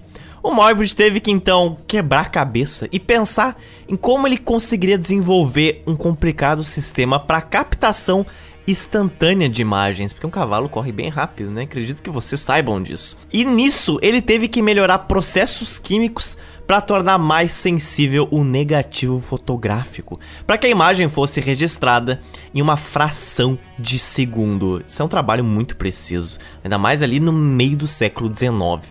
E com a ajuda de outro inventor, o Moibre desenvolveu um mecanismo elétrico que ativava a câmera automaticamente. E tudo isso só para fotografar cavalos correndo. É, é, aquela coisa, Alexandre. Não importa se o trabalho, se o freela que o cliente tem é ruim. Você, né? Você que presta o serviço tem que cumprir. Azar. É, o problema é que esse freela ruim iria se transformar na obsessão do Morbid mais tarde. Então, em determinado momento, o projeto ele começou a gerar frustrações. Demoraria seis anos até que o Moybridge conseguisse chegar em algum resultado satisfatório. Um pouco da culpa desse atraso para o projeto se realizar foi por próprios problemas gerados pelo Moybridge. Porque o Moybridge, ele achava que a esposa dele tinha traído ele, não se sabe se traiu ou não, e ele assassinou o suposto amante da sua esposa. Ele chegou a ser inocentado, ele chegou a ter que sair dos Estados Unidos por um tempo, mas acabou não dando em nada. Ele acabou sendo inocentado pelo assassinato do coitado lá que não se sabe ou não se ele corneou o Moybridge. E sendo absolvido de uma forma ou outra, ou talvez por trás ali dos panos, ele resolveu pegar outros trabalhos de fotografia como ele costumava fazer. E um dia mais tarde, em 1877, lembrando que ele recebeu aquele trabalho em 1872, quando Moybridge estava fazendo fotos no México e também na Guatemala, ele estava lá percebendo que em uma das fotos que ele tirou de uma corrida de cavalos, um dos cavalos parecia voar no meio do galope. Hum, isso ativou memórias na mente do nosso Moybridge. Ele lembrou daquele frila que ele tinha abandonado temporariamente. Eita! Tá, eu tenho um frila parado. eu acho que eu dei migué em um cara, não, não respondi a mensagem dele no zap. E agora? Então, finalmente, em 1878, o Moybridge volta para os Estados Unidos. E ainda sendo financiado pelo Stanford, ele resolve retomar o projeto. Primeiro, o que, que ele fez? Ele construiu uma pista de corrida com 6 metros de comprimento. Atrás dessa pista havia uma grande parede de madeira pintada de branco. Por que, que ela era pintada de branco? Para refletir o máximo possível da luz do sol e para iluminar o ambiente o máximo possível. Mas também para gerar o melhor contraste possível com a imagem do cavalo, que normalmente tinha um pelo escuro. Então, quando ele passasse em frente àquela parede branca, ia deixar uma silhueta bem desenhada. E depois, o Moybridge instalou 12 câmeras fotográficas apontadas na direção dessa parede. As câmeras elas ficavam uns 50 centímetros uma das outras, para cobrir toda a distância do trecho que seria ali percorrido pelo cavalo, podendo assim fotografar cada fração de segundo da corrida desse tão importante equino. Você veja, o cavalo ele corria na pista que ficava entre a fileira de câmeras e a parede branca. Cara, que pesadelo só de pensar na, na logística que esse cara teve. Eu entendo porque ele atrasou isso por 5 anos, eu realmente entendo. E adivinha qual foi o resultado desse experimento? Foi bem sucedido, mas ainda não tinha sido muito conclusivo. Por isso, o Moybridge ele quis dobrar o número de câmeras que ele iria enfileirar uma do lado da outra. Agora o número de câmeras foi de 12 para 24 câmeras. O cavalo, ele teve que ser treinado para percorrer a pista e os envolvidos no projeto tiveram que esperar por um dia de sol. Mas quando todos os elementos estavam finalmente alinhados, tudo estava certinho, ele pôde repetir o experimento. Ao correr pela pista, o animal ele passava por cima de fios que eram puxados e toda vez que o fio era puxado, ele ativava a câmera a qual estava acoplado. Então, toda vez que o cavalo atravessava um desses fios, ligava automaticamente uma das 24 câmeras. 24 câmeras, cada uma delas registrando uma foto em um dois mil avos de segundo. Divide um segundo em duas mil partes. Uma dessas frações, uma dessas duas, duas mil partes, era a fração de segundo que a câmera capturava. Então o negativo que o Morbid estava utilizando provavelmente era o negativo mais sensível da história da fotografia até aquele momento. Pra, porque para conseguir registrar luz, mesmo com a câmera abrindo e fechando o obturador numa fração tão pequena de tempo, é necessário não só muita luz, mas também muita sensibilidade por parte do negativo. O cavalo estava conectado a fios. O cavalo, quando ele passava pela pista, ele passava por um monte de fios. E cada fio estava conectado a uma câmera. Então, enquanto ele estava correndo, ele ia passando por esses fios e cada fio ligava uma câmera. Que dor de cabeça, sabe quando seu gato ou cachorro passa muito rápido assim pelos fios do carregador do celular? Só que é um cavalo desesperador. Imagina dar errado nisso. Ele puxa Imagina o cavalo puxando todas as 24 câmeras. Puxando 24 câmeras em sua direção, se estatelando no dorso do cavalo. Excelente, muito bom. Essa série de fotos, elas foram tiradas. Você veja, não acabou em desastre. Elas foram tiradas onde hoje é inclusive a Universidade de Stanford, na Califórnia. E elas foram chamadas de o cavalo em movimento, The Horse in Motion. E elas mostram todas as fases das posições das patas do cavalo enquanto ele galopa. Em uma das fotos, tá lá o que todos buscavam: a pista, a denúncia, a revelação. Todos os cascos do cavalo ficam no ar, embora não com as patas completamente estendidas assim, como alguns ilustradores pensavam, mas com elas meio que dobradas e para baixo assim, como se o cavalo estivesse puxando as patas dianteiras e empurrando as traseiras. É claro, nem precisa dizer, tinha um jockey em cima deste cavalo, né, ali cavalgando em cima dele. O cavalo não estava livre, leve, solto, ao longo de 24 câmeras. Finalmente, o mistério havia sido resolvido e a verdade veio à tona. Os resultados do trabalho do Moybridge foram amplamente divulgados na mídia da época. Na maior parte das vezes, na forma de desenhos que eram cópias das suas fotografias.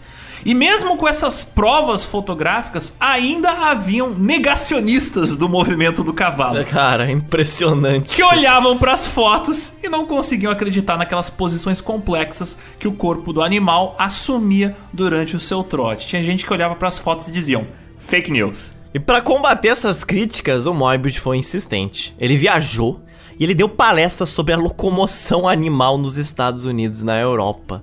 Cara ficou fascinado realmente por cavalos. Essas palestras, elas foram ilustradas com a ajuda de um equipamento chamado de Zopraxiscópio, que nome excelente. Uma lanterna que o Moybridge desenvolveu, que projetava imagens em rápida sucessão e uma tela a partir de fotografias impressas em um disco de vidro giratório, produzindo a ilusão assim de imagens em movimento. A exibição do zoopraxiscópio do Moybridge, um importante equipamento que também foi um dos vários equipamentos predecessores do cinema moderno, foi uma enorme sensação na Rhodes Columbian Exposition, a feira mundial que aconteceu em 1893 na cidade de Chicago, uma feira que teve exibição de várias tecnologias vindas de todos os lugares do mundo e obviamente teve muita coisa de tecnologia criada nos Estados Unidos exposta nessa exposição. E também nessa exposição teve o que que teve lá, Alexandre? Teve fotos do Brasil. Exatamente, de Manaus e de Belém. A gente comentou inclusive isso na nossa edição das Metrópoles da Borracha, né? Ano passado. Porque era momento de você mostrar, veja só como nós estamos criando civilizações nos trópicos. E aí mostrar essas grandes metrópoles no meio da Amazônia era um sinal ali pros estrangeiros, pros gringos de que veja como o Brasil está fazendo progresso. É aquela coisa montada e feita para os outros. Mas foi nessa exposição aqui de Chicago, a gente mencionou ela inclusive nesta edição nossa. É, hoje as feiras mundiais elas não têm a mesma importância que tinham naquela época, mas assim, ó, Convenções são sempre importantes para aquela área específica da indústria. Naquela época existia uma grande convenção mundial onde todos os pesquisadores da área da indústria tecnológica se juntavam para mostrar os seus produtos. Inclusive, em feiras mundiais posteriores, o Edison e caras e inventores da Europa mostravam os seus inventos, sejam novos motores a combustão, novas invenções que utilizavam partes eletrônicas ou elétricas, inclusive outras invenções ligadas à área do cinema e da fotografia foram lançadas, entre aspas, oficialmente em feiras mundiais. Então, em uma época onde havia menos comunicação, menos informação, às vezes tu ia descobrir quais eram as novidades tecnológicas da ciência mundial através dessas feiras mundiais. Mas então, nesse momento, depois de ter finalmente conseguido tirar uma foto de um cavalo parado no ar, o relacionamento profissional entre o Moybridge e o Stanford foi azedando. Não só porque o Moybridge começou a fazer uma série de outros trabalhos paralelos, né, e ele estava atrasando o trabalho que foi dado pelo Stanford, como também o Moybridge começou a insistir a fazer as coisas do jeito dele e não da maneira que o Stanford ordenava. Então, finalmente, em 1882, eles pararam de trabalhar juntos quando o Stanford publicou um livro chamado O Cavalo em Movimento, como mostrado pela fotografia instantânea, que é um livro no qual o Stanford ele omite a informação que as fotografias que aparecem nesse livro teriam sido tiradas pelo Moybridge. Mas esse livro foi muito importante para continuar a divulgação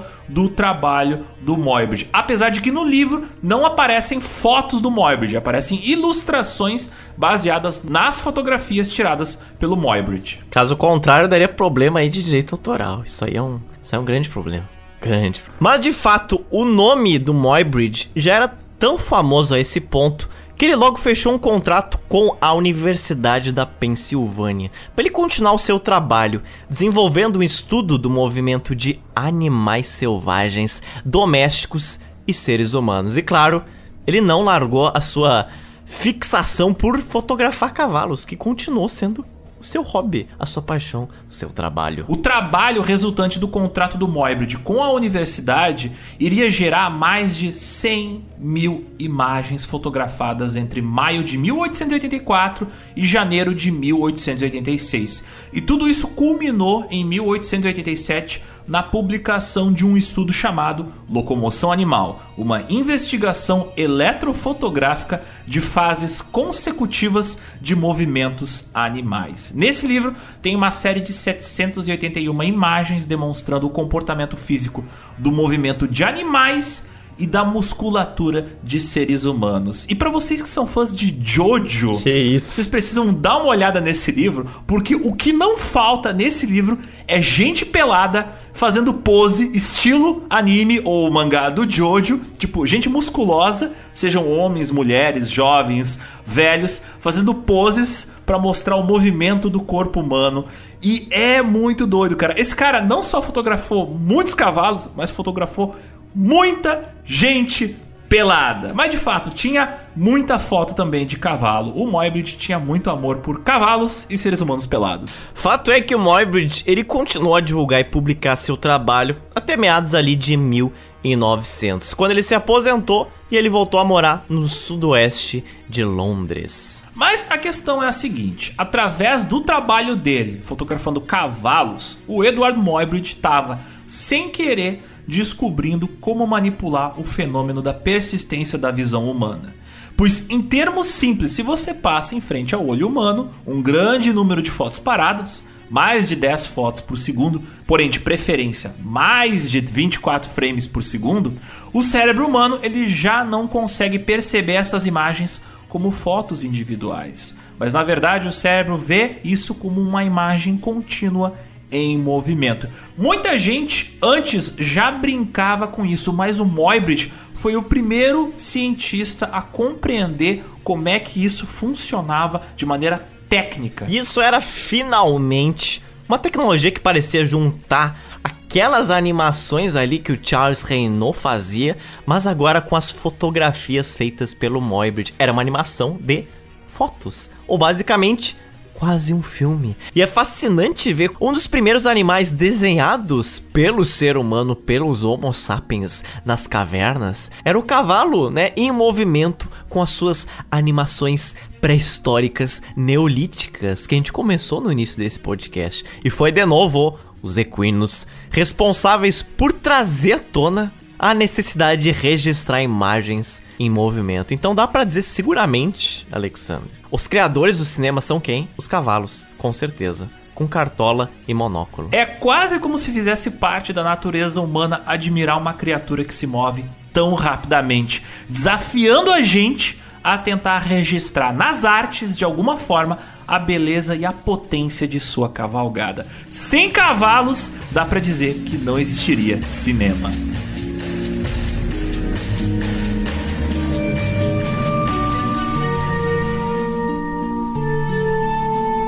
Então, Zotes, já temos a câmera, já temos as lentes, já temos a fotografia muito bem desenvolvida, já temos os rolos de filme fotográfico, já temos fotografias como uma tecnologia química que permite os fotógrafos registrarem uma ação de uma fração de segundo em um filme fotográfico. Já temos até o conceito de fotografar o movimento 24 frames por segundo. Se vocês ouvintes estão prestando atenção, as peças estão se juntando. Porém, a gente não tem uma câmera de cinema. Pois basicamente o filme do Morbid foram várias fotografias em sequência, uma stop motion. Não foi filmado com uma câmera individual. A gente precisa ainda de uma câmera que filme filmes muito importante. Mas quem teria sido a primeira pessoa a juntar todas essas peças? Né? Lentes, filme, câmera e colocar para funcionar a primeira câmera de cinema? Foi o famoso patenteador de invenção dos outros, o Thomas Edison? Ou será que foram os industriais famosinhos da fotografia, os irmãos Lumière? Não, Zotes, não foi nenhum deles o responsável pela primeira câmera que filmou o primeiro filme da história. Foi novamente um francês, sempre eles que realizou este projeto da primeira câmera, um cara chamado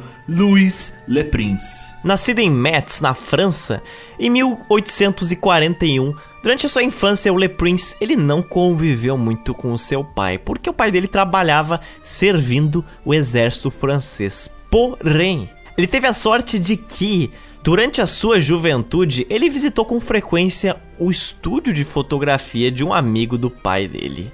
E quem era o amigo do pai dele? Quem era o amigo do pai quem, dele? Quem, Zotes? Quem? Olha, era um fotógrafo bem pouco conhecido, bem de nicho, é, francês ali naquela época, chamado Louis Daguerre. É isso mesmo, o cara era simplesmente amigo do inventor do daguerreótipo. É networking puro e simples, né? Isso aqui é, é elite, basicamente. A amizade do Daguerre inspirou muito dos interesses posteriores pro menininho Le Prince. Inspirou arte, inspirou química e inspirou ele a aprender física. Depois de estudar química e física na universidade, o Le Prince se mudou para a Inglaterra a convite de John Whitley e foi para a cidade de Leeds. Lá, ele conheceu e se apaixonou pela filha do cara que chamou ele para trabalhar lá, a artista inglesa Elizabeth Whitley. Junto com a sua esposa, o Le Prince fundou uma escola de artes aplicadas de muito sucesso, que inclusive existe até hoje, a Leeds Technical School of Art.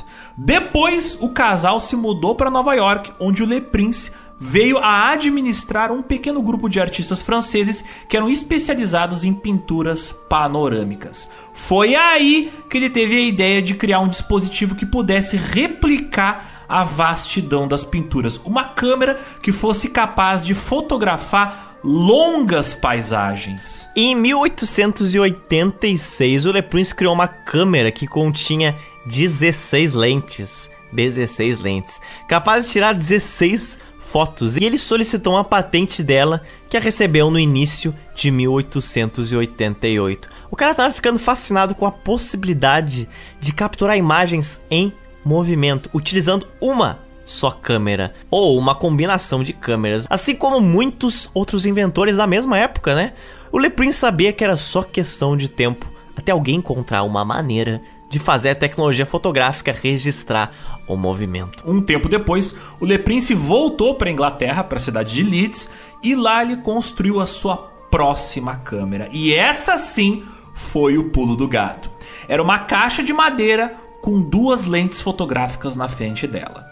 Uma das lentes permitia o operador da câmera ver o que ele estava filmando, e a outra lente permitia a entrada da luz dentro da caixa. Ao girar uma manivela na lateral da câmera, ele movia dois mecanismos dentro da caixa.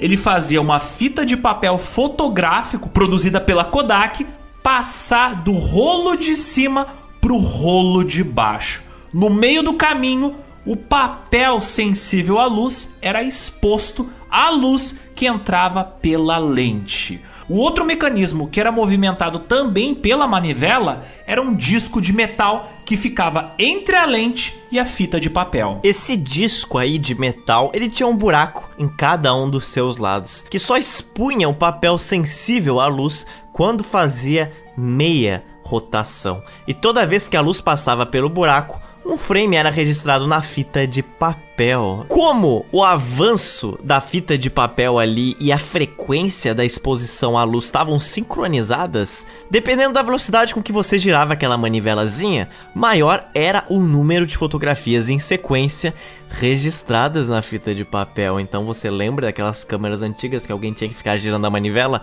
Para quê?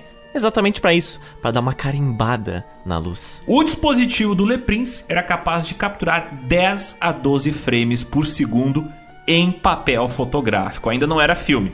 O que, comparado aos 60 ou 120 frames por segundo dos jogos de hoje, não parece nada, mas já era suficiente para enganar o olho humano e dar a impressão de que estava assistindo um movimento contínuo. E com esse equipamento, ele realizou em 14 de outubro de 1888 o que se tornaria conhecido como primeiro vídeo de fato filmado por uma câmera, chamado de Roundhay Garden Scene, a cena do jardim de Roundhay, filmada em 14 de outubro de 1888. Logo depois, ele filmou seu sobrinho, o filho do seu irmão, um menino chamado Adolf, tocando acordeon. O Le Prince mais tarde também filmou o tráfego e os pedestres atravessando a ponte da cidade de Leeds. Até onde se sabe oficialmente, o Le Prince teria filmado quatro pequenos vídeos, quatro pequenos trechinhos de imagens em movimento com a sua câmera. Esses quatro primeiros filmes realizados pelo Le Prince são O Homem Andando na Esquina,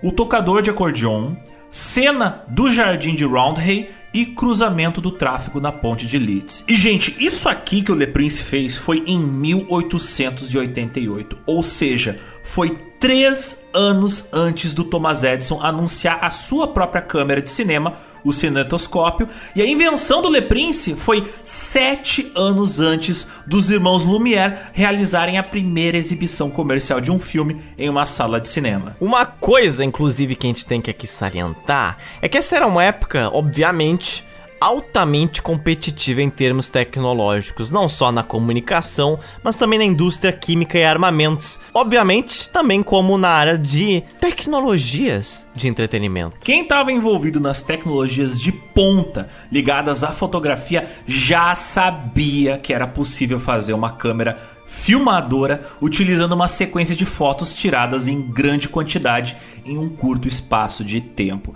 E essa galera espalhada pela Europa, pelos Estados Unidos, competia entre si para ver quem iria conseguir alcançar essa tecnologia primeiro. O Le Prince, os irmãos Lumière e o Thomas Edison, eles eram só três das muitas de dezenas de pesquisadores, inventores independentes e corporações que estavam correndo para desenvolver a câmera de cinema e assim ter as patentes em cima da tecnologia que todos sabiam que podia ser extremamente lucrativa. Era uma verdadeira corrida entre os pioneiros da imagem em movimento. E aparentemente, em 1888, o Le Prince tinha chegado na frente de todo mundo. Mas quando parecia que o Le Prince iria entrar para a história como um dos grandes nomes da tecnologia do cinema, algo muito trágico e extremamente sinistro iria acontecer. Em setembro de 1890, o Le Prince estava se preparando para voltar ao Reino Unido para patentear sua nova câmera de cinema. E depois ele pretendia seguir viagem para os Estados Unidos para fazer um, um tour de publicidade dessa sua invenção. Mas depois da morte da mãe dele, o Le Prince deixou a cidade de Bourges, na França, em 13 de setembro em seguida viajou para Dijon, também na França, para ele visitar sua família e passar um tempo com seu irmão, o Albert. E logo em seguida, três dias depois, dia 16 de setembro, o Albert, o irmão do Le Prince, teria levado seu irmão na estação de trem, que embarcaria uma viagem para Paris, junto com todo o material para sua apresentação da sua invenção e uma mala que continha as suas últimas patentes. Porém, quando o trem finalmente chegou em Paris, os amigos do Le Prince descobriram que o cara não estava a bordo do trem. O que teria acontecido com o Le Prince? E cadê o menino? Cadê o menino?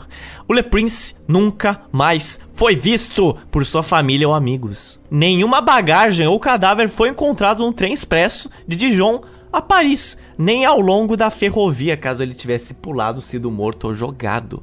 E claro, ninguém viu sequer o Le Prince na estação de Dijon, ele sequer chegou na estação. Exceto quem?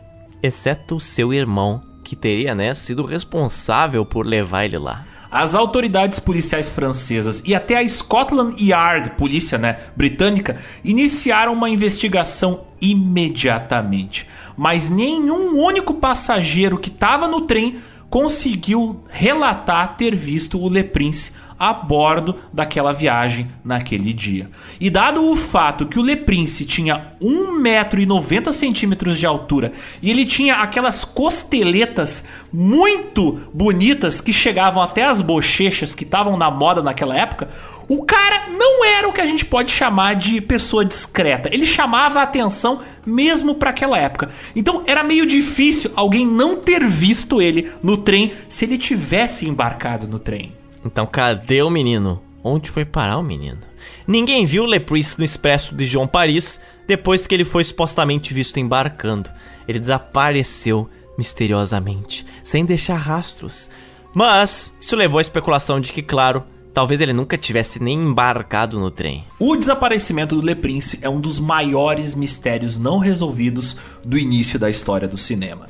Até hoje, alguns teorizam que ele teria sido assassinado pelo Thomas Edison, já que o Edison era um magnata muito poderoso já naquela época e estava desenvolvendo sua própria câmera filmadora. E talvez quisesse o Le Prince morto para poder patentear antes dele o equipamento da câmera de cinema. E por isso, já naquela época, a família do Le Prince tinha suspeitas de que o Edson tinha planejado o assassinato do Le Prince por causa das patentes da câmera de cinema. Na época em que desapareceu, o Le Prince estava prestes a patentear o seu equipamento no Reino Unido, para depois deixar a Europa e fazer o lançamento oficial da sua invenção em Nova York, local onde estava sediado o menino Thomas Edison. Porém, quem mais insistia na culpa do Thomas Edison foi a viúva do Le Prince, embora nenhuma evidência concreta tenha sido obtida. Pouco tempo depois do desaparecimento do Le Prince, o Thomas Edison tentou levar crédito pela invenção da câmera de cinema, mas a viúva e o filho do Le Prince estavam lutando para defender o legado do Le Prince como o inventor do cinema, ou pelo menos o inventor da câmera de cinema. Em 1898, o filho do Le Prince apareceu como testemunha de defesa em um processo judicial movido pelo Edison contra uma empresa chamada American Mutoscope Company. E nesse processo, o filho do Le Prince serviu de testemunha para dizer que teria sido o Le Prince o primeiro e único inventor da cinematografia. E por isso não teria justificativa o processo que o Edison estava metendo em cima da American Mutoscope Company por não pagar direitos autorais em cima da invenção da câmera de cinema. A American Mutoscope Company ela era uma companhia de cinema que foi fundada em 1885 por um cara chamado William Kennedy Dixon, o inventor britânico que trabalhou nos laboratórios de quem? De Thomas Edison, né? no desenvolvimento do cinetoscópio. E apesar da empresa usar um filme 69mm, uma tecnologia de filme diferente da patente do Edison, que era uma película com frames de 35mm de comprimento, o Edison acusava eles, acusava William Kennedy Dixon de estarem usando a tecnologia de maneira ilegal, sem pagar os direitos autorais. No processo, o filho do Le Prince, ele não teve permissão de apresentar no julgamento as duas câmeras que o seu pai tinha desenvolvido para provar que o Le Prince era o verdadeiro inventor da câmera de cinema e não o Edison. Para provar que a patente do Edison, na verdade, não tinha nenhum valor. Porém, eventualmente, o tribunal decidiu o processo em favor do Thomas Edison Provavelmente porque o Edison tinha advogados bem melhores. Ele reivindicou direitos autorais e uma invenção que não era dele. E ele ganhou, rapaz. Ganhou. E não preciso nem dizer que já nessa época o Thomas Edison já era mal visto. Porque por exatamente esse motivo. Esse aqui não foi o primeiro exemplo dele montar esquemas para roubar patente dos seus funcionários. Porque se vocês recordam, há alguns minutos atrás eu falei que o William Kennedy Dixon, ele trabalhou nos laboratórios Edison e aí ele fez uma câmera. E aí o Edison entrou com um processo para dizer que a câmera que o Kennedy tinha inventado, que o William Kennedy tinha inventado, era dele. Essa não foi a primeira vez que o Edison fez isso e não seria a última. Já na época o pessoal sabia que a técnica do Edison era a seguinte: vou contratar um monte de engenheiros e técnicos e químicos e cientistas geniais. Quando eles inventam alguma coisa que dá lucro, eu registro no meu nome, ou melhor, no nome da minha empresa, e aí o dinheiro fica comigo e não com os inventores. O Tesla foi um dos caras que se ferrou com o Edison. Ele trabalhou um tempo com o Edison, mas ele percebeu, pô, mas trabalhando sozinho eu ganharia mais dinheiro do que simplesmente dar de presente as minhas patentes para esse cara e ele enriquecer em cima das minhas invenções ao registrar elas no seu nome. Então, o próprio Tesla ele trabalhou pouco tempo com o Edison, porque o Edison era um cara extremamente pau no cu. Uma das teorias da esposa e do filho do Le Prince era que ele próprio, o Le Prince, tinha sido sequestrado por Thomas Edison em um esquema maligno para forçar ele a entregar suas patentes ao industrial americano. É uma teoria que a princípio parece meio absurda, mas pensa o seguinte: para uma família em luto pela perda de um ente querido que desapareceu sem deixar rastros, é até compreensível a paranoia deles. Mas essa trama de mistério e assassinato não termina por aqui. Na verdade, ela fica ainda mais trágica e misteriosa. 11 anos depois da morte do Le Prince, no ano de 1901, em julho, o filho do Le Prince, ele foi encontrado morto com sua arma de caça de patos perto da casa de veraneio que a família tinha em Fire Island, no estado de Nova York. Pode ter sido suicídio, pode ter sido um acidente ou algo mais cabuloso. A viúva de Le Prince, Elizabeth Whitley, ela estava convencida de que aquilo ali era um segundo assassinato. Para ela, o menino sabia demais. Ele tinha falado demais no tribunal e por isso tinha sido morto. O que deixa mais triste tudo isso é que no ano de 1902, um ano depois, aquela decisão judicial que tinha sido a favor do Edison foi revertida pelo tribunal. Portanto, agora a American Mutoscope Company podia utilizar legalmente o filme 35mm em suas produções. Então, meio que não fazia sentido ter sido executado o filho do Le Prince. Mas talvez naquele momento fizesse, Alexander. Uhum.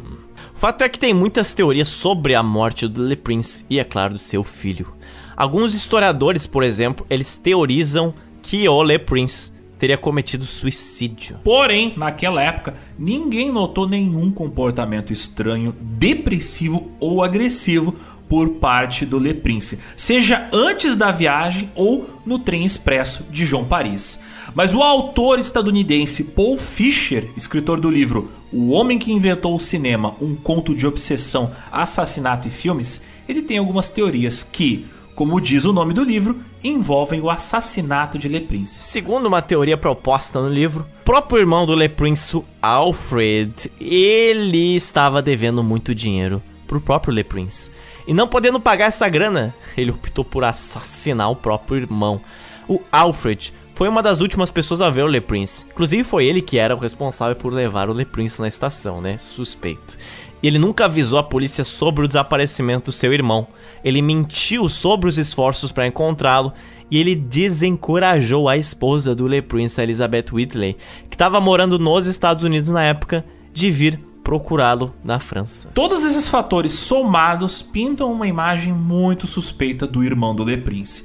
Existe também a possibilidade de que o Albert tenha matado seu irmão, o Le Prince, antes de embarcar no trem para poder ficar com uma fatia maior da herança da mãe deles, que tinha recém falecido. O que quer que tenha acontecido com Le Prince, ele foi oficialmente declarado morto pelas autoridades francesas em 1897. Que isso foi depois de sete anos que ele desapareceu. Em 2004, em um arquivo da polícia de Paris, foi encontrada uma fotografia de um homem morto, afogado, que teria sido encontrado no rio Sena na mesma época do desaparecimento do Le Prince, que ele tinha uma forte semelhança com ele. Mas foi alegado que o corpo era de um homem muito baixo para ser do Le Prince, então talvez não fosse dele. Fato é que o mistério permanece sem solução até hoje. Zotes, imagina o seguinte plot twist: ele foi atropelado por um cavalo. Seria fantástico. O cavalo fala: Você sabe demais. Isso seria extremamente triste, trágico e irônico.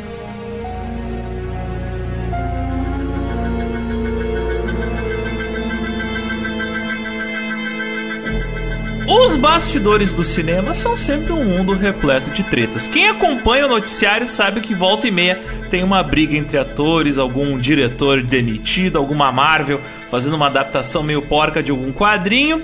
Mas isso não começou hoje. Sempre o cinema foi cheio de tretas. E nessa altura da nossa pauta vai aparecer de novo, né? Agora para valer, um personagem que iria fazer umas mudanças significativas na área do cinema, mas utilizando para isso alguma das piores maneiras possíveis para estimular o mercado a crescer. Hoje em dia tá na moda falarmos de um tal de Elon Musk, aí rapaz rico rapaz da área da tecnologia, que é chamado por alguns de gênio, mas na verdade quem trabalha para ele que desenvolve essas coisas geniais. Não é ele com a sua grande mente que tem essas grandes ideias. Foi assim em maior e menor grau com outros inventores, inclusive, como Steve Jobs ou Bill Gates. São pessoas aí que investiram financeiramente em certos projetos, compraram outros e ocasionalmente, em momentos assim de grande exceção, eles iam lá e trabalhavam no que eles realmente tinham comprado.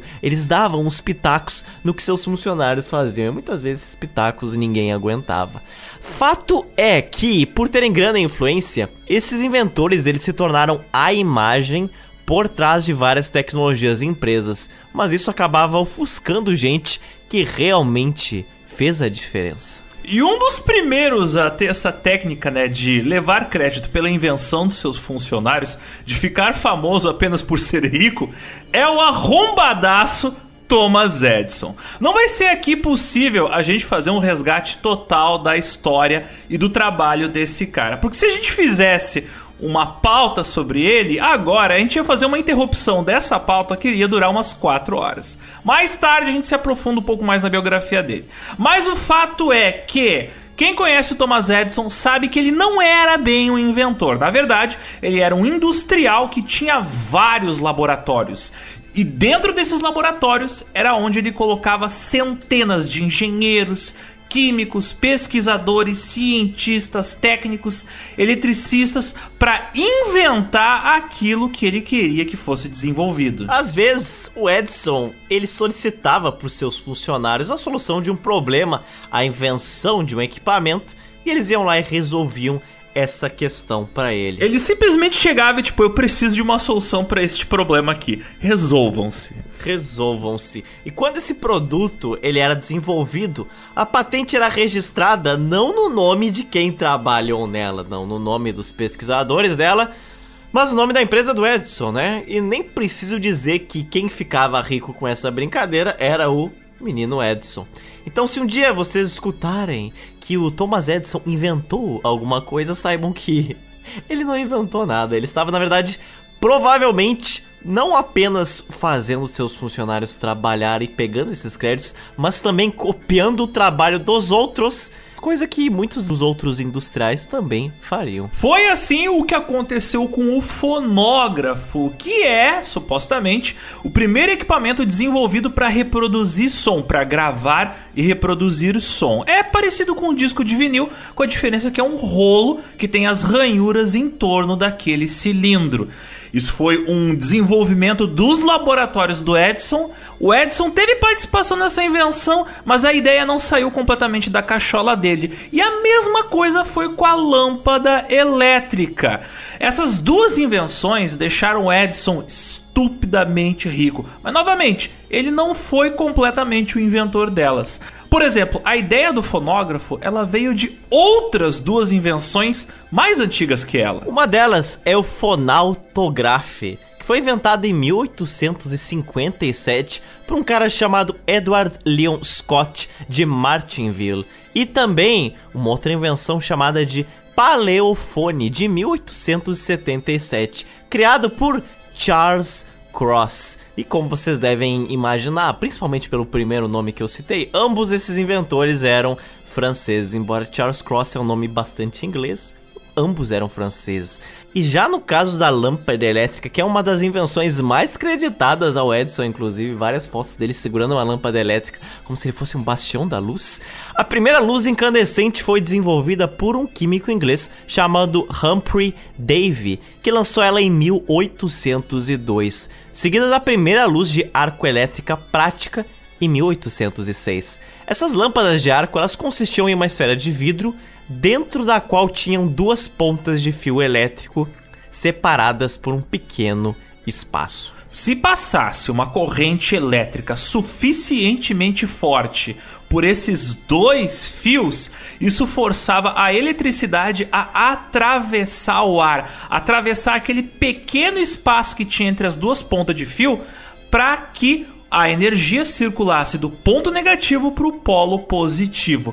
O que resultava disso era uma descarga elétrica que produzia uma luz tremendamente intensa. Entre essas duas pontinhas de fio acontecia uma pequena trovoada constante. Por esse motivo, na década de 1870, a lâmpada de arco de Dave já era bastante comercializada com bastante sucesso e era usada principalmente para iluminar espaços públicos nas grandes cidades da Europa e dos Estados Unidos durante a noite. Então já tinham várias cidades da Europa e dos Estados Unidos que não tinham mais lâmpadas com lampião a gás nessa época. Já era luz elétrica. E muitos inventores eles tentaram aperfeiçoar essas lâmpadas incandescentes para diminuir a potência da luz elétrica. Porque as lâmpadas de arco que existiam nessa época, se você já pesquisou um pouquinho sobre elas ou viu fotos, você vai ver que elas eram brilhantes demais para serem usadas em espaços pequenos ou espaços internos, principalmente espaços internos pequenos, como quartos de uma casa. Era uma coisa que brilhava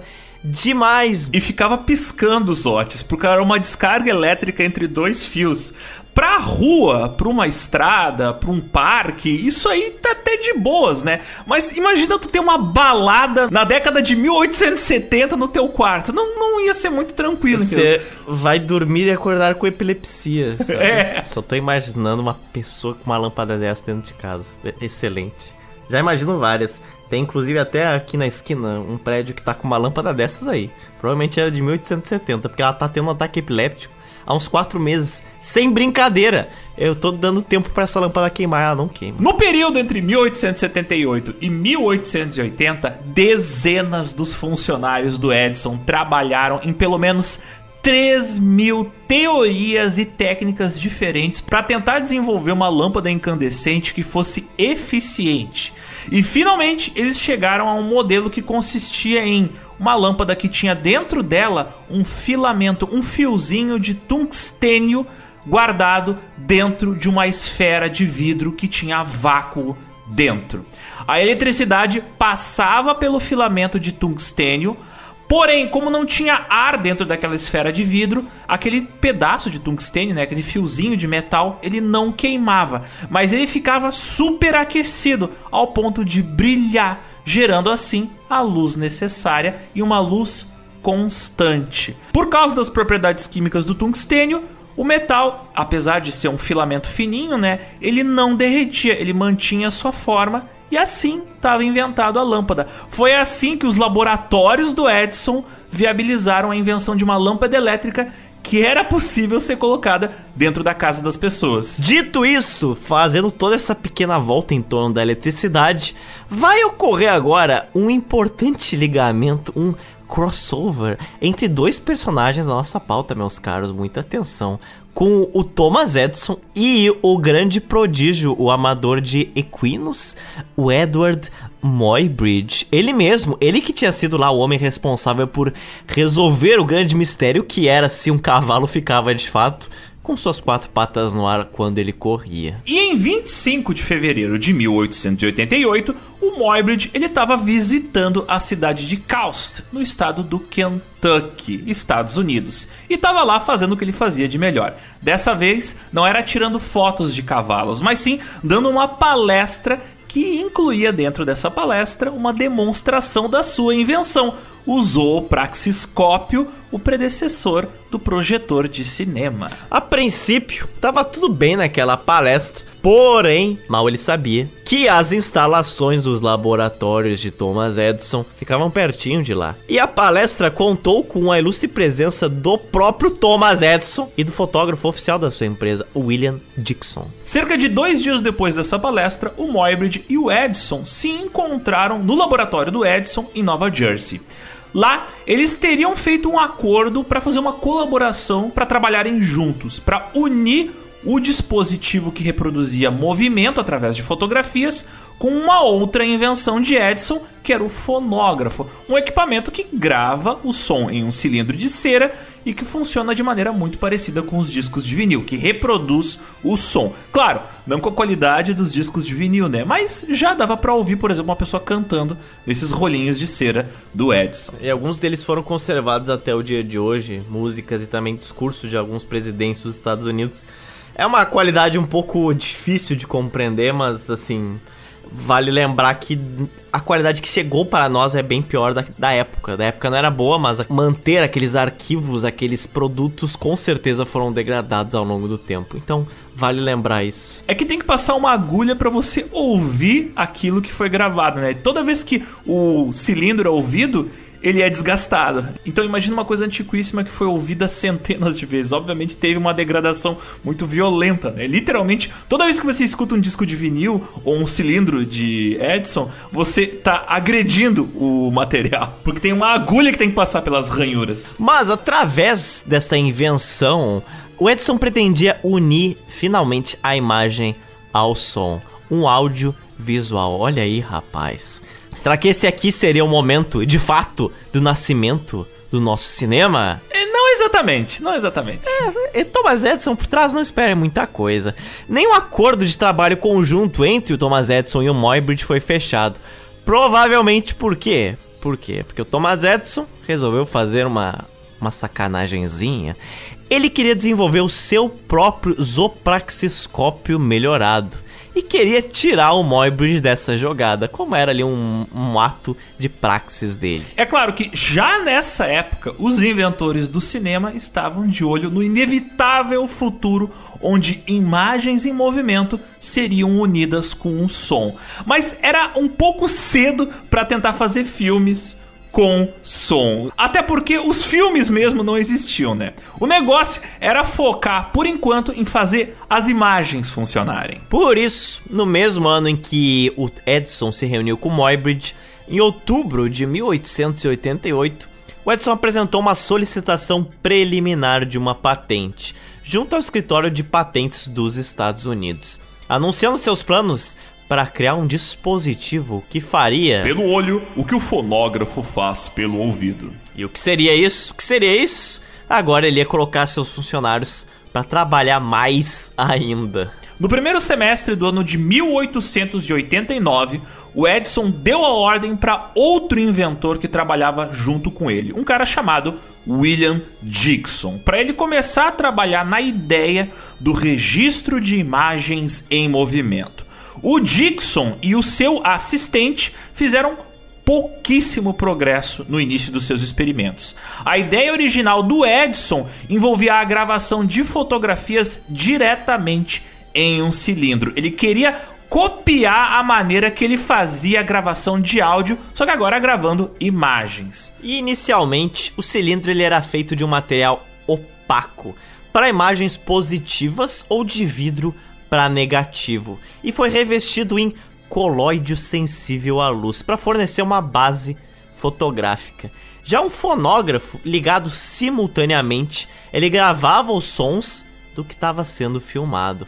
O problema disso aí é que esse cilindro, para registrar imagens, ele tinha um espaço muito limitado, de pouquíssimos frames. Por volta de junho de 1889, os técnicos no laboratório do Edison começaram a trabalhar com fitas de celuloide, sim, filme fotográfico em fitas, fornecidas por um fotógrafo e pesquisador chamado John Carbut.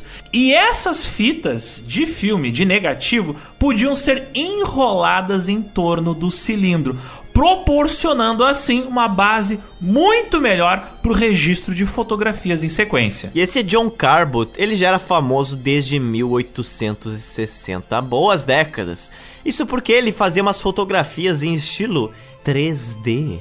E em 1879, ele tinha inclusive fundado uma empresa que desenvolvia folhas de celuloide revestidas com emulsão fotográfica. Mas para que isso? Para fazer filme de celuloide. E a sua empresa, inclusive, se chamava Keystone Dry Plate Works. Ele teve o seu primeiro teste bem sucedido em 1888 com esse material, o que viria a substituir as delicadas chapas fotográficas de vidro. Então você veja só as peças se juntando e várias pessoas trabalhando em frentes parecidas, mas queriam se somar. Nos laboratórios de Edison, novos experimentos foram feitos com tiras de filme fotográfico, incluindo a realização daquele que é considerado o primeiro filme gravado nos Estados Unidos. Um vídeo bem curtinho chamado de Monkey Shines número 1, que mostra a imagem completamente fora de foco de uma pessoa movendo o abdômen e os braços. O ator que apareceu nesse vídeo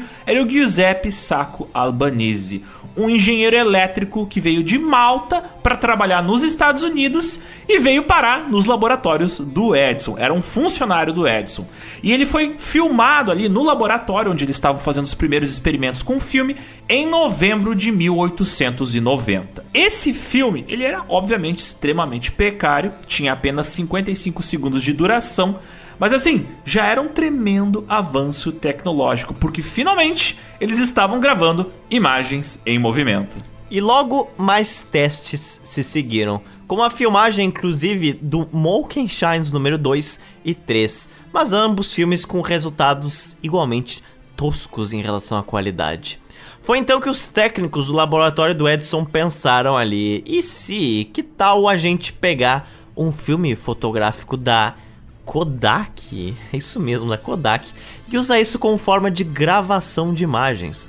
Não só cada frame é maior com uma resolução maior, mas através disso eles podiam fazer uma versão do filme com um número maior de frames e assim ter uma fita que grava uma quantidade muito maior de imagens. Ela grava um vídeo com uma duração de tempo muito maior. No início de 1891, uma equipe formada por William Dixon, seu assistente-chefe, William Hayes, e um outro funcionário do laboratório, o Charles Kaiser, conseguiram desenvolver um sistema funcional de visualização de filmes baseada em fitas de filme fotográfico.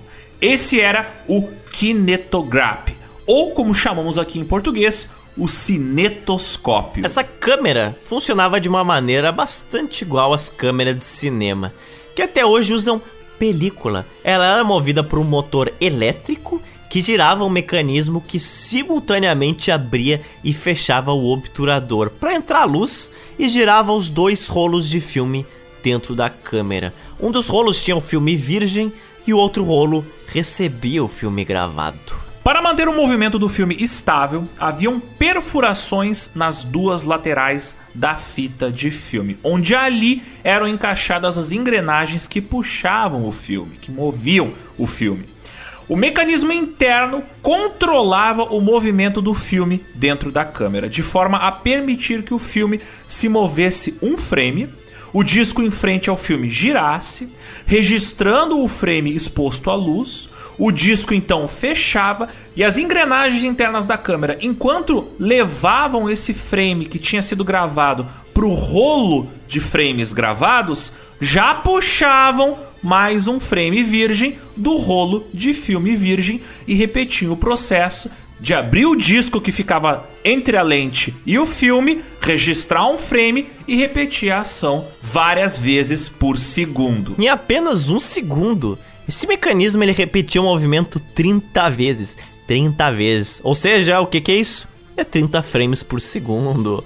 Thomas Edison chamou isso aí de cinetoscópio, usando as palavras gregas kineto, que significa movimento, e scopus, que significa observar. Então, traduzindo ali, literalmente fica observar o movimento. Claro que além de uma câmera para gravar os filmes, era necessário um equipamento para exibir esses filmes para o público.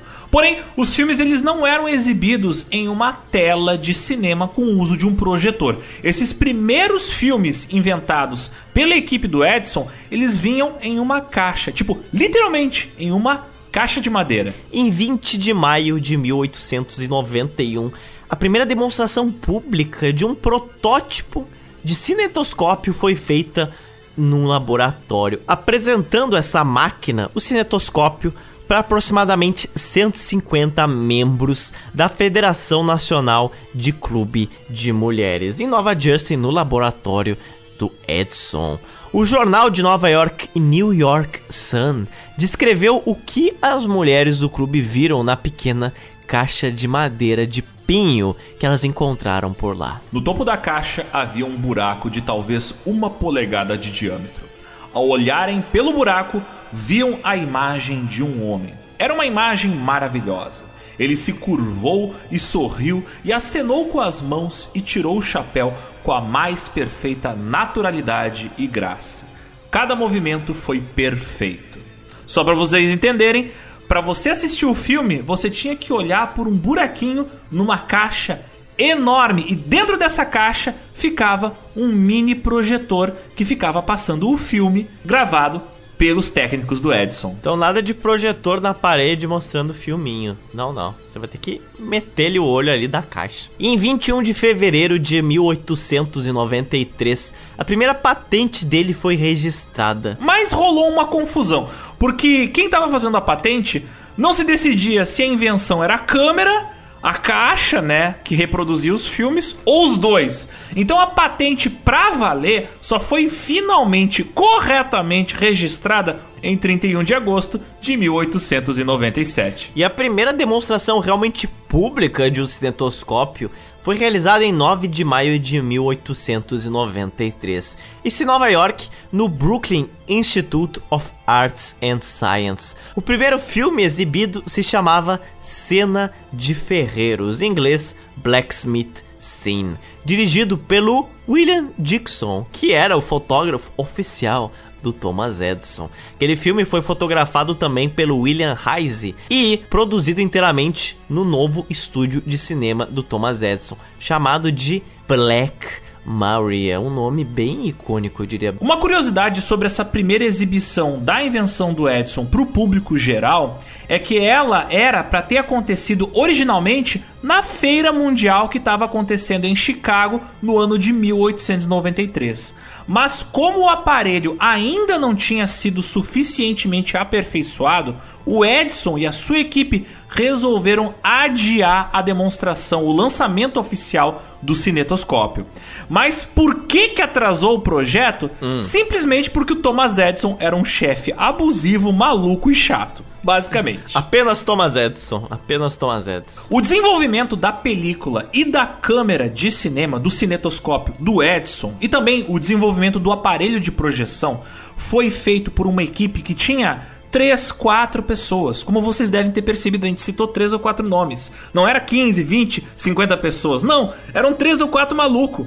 Então assim, era pouca gente trabalhando sobre enorme pressão em um espaço muito curto de tempo, fazendo e testando muita coisa. O estresse de trabalhar sob tanta pressão simplesmente fez o inventor a serviço do Edison, William Dixon, ter uma crise nervosa que avacalhou com a cabeça dele e que manteve ele afastado do trabalho por várias semanas. Cara, burnout é real, seja hoje, seja no século XX, seja no século XIX. Do jeito que o Thomas Edison gosta, né? Espremendo os funcionários como limões. Burnoutado e elétrico.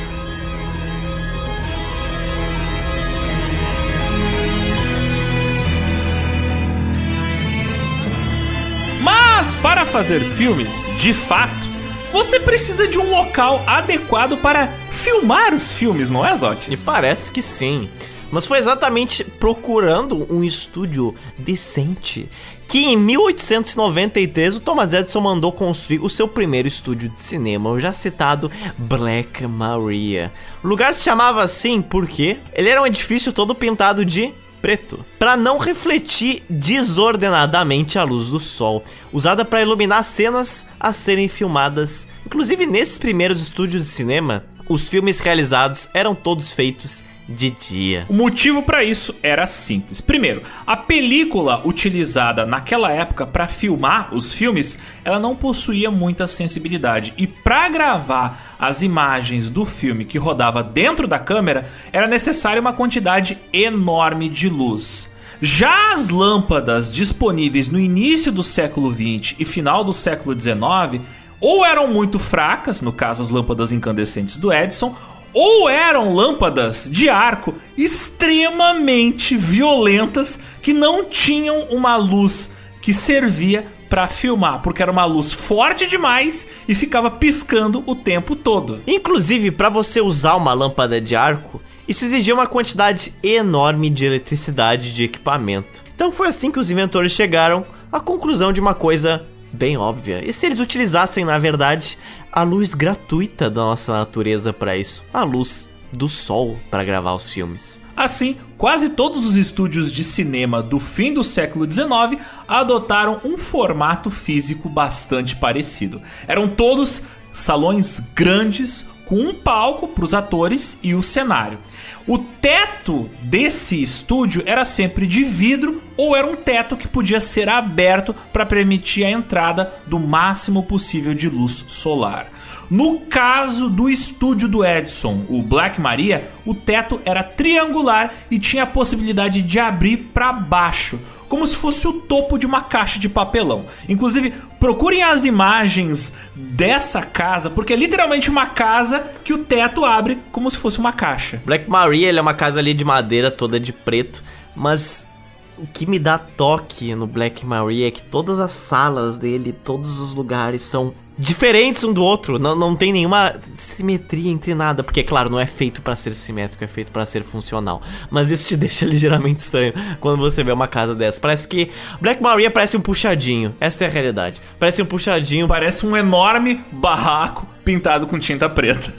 Exatamente. Nem parece que Thomas Edison operava dentro daquela coisa, não é mesmo? Muita gente vai achar estranho esse nome Black Maria. Pô, será que foi batizado assim por causa do racismo da época?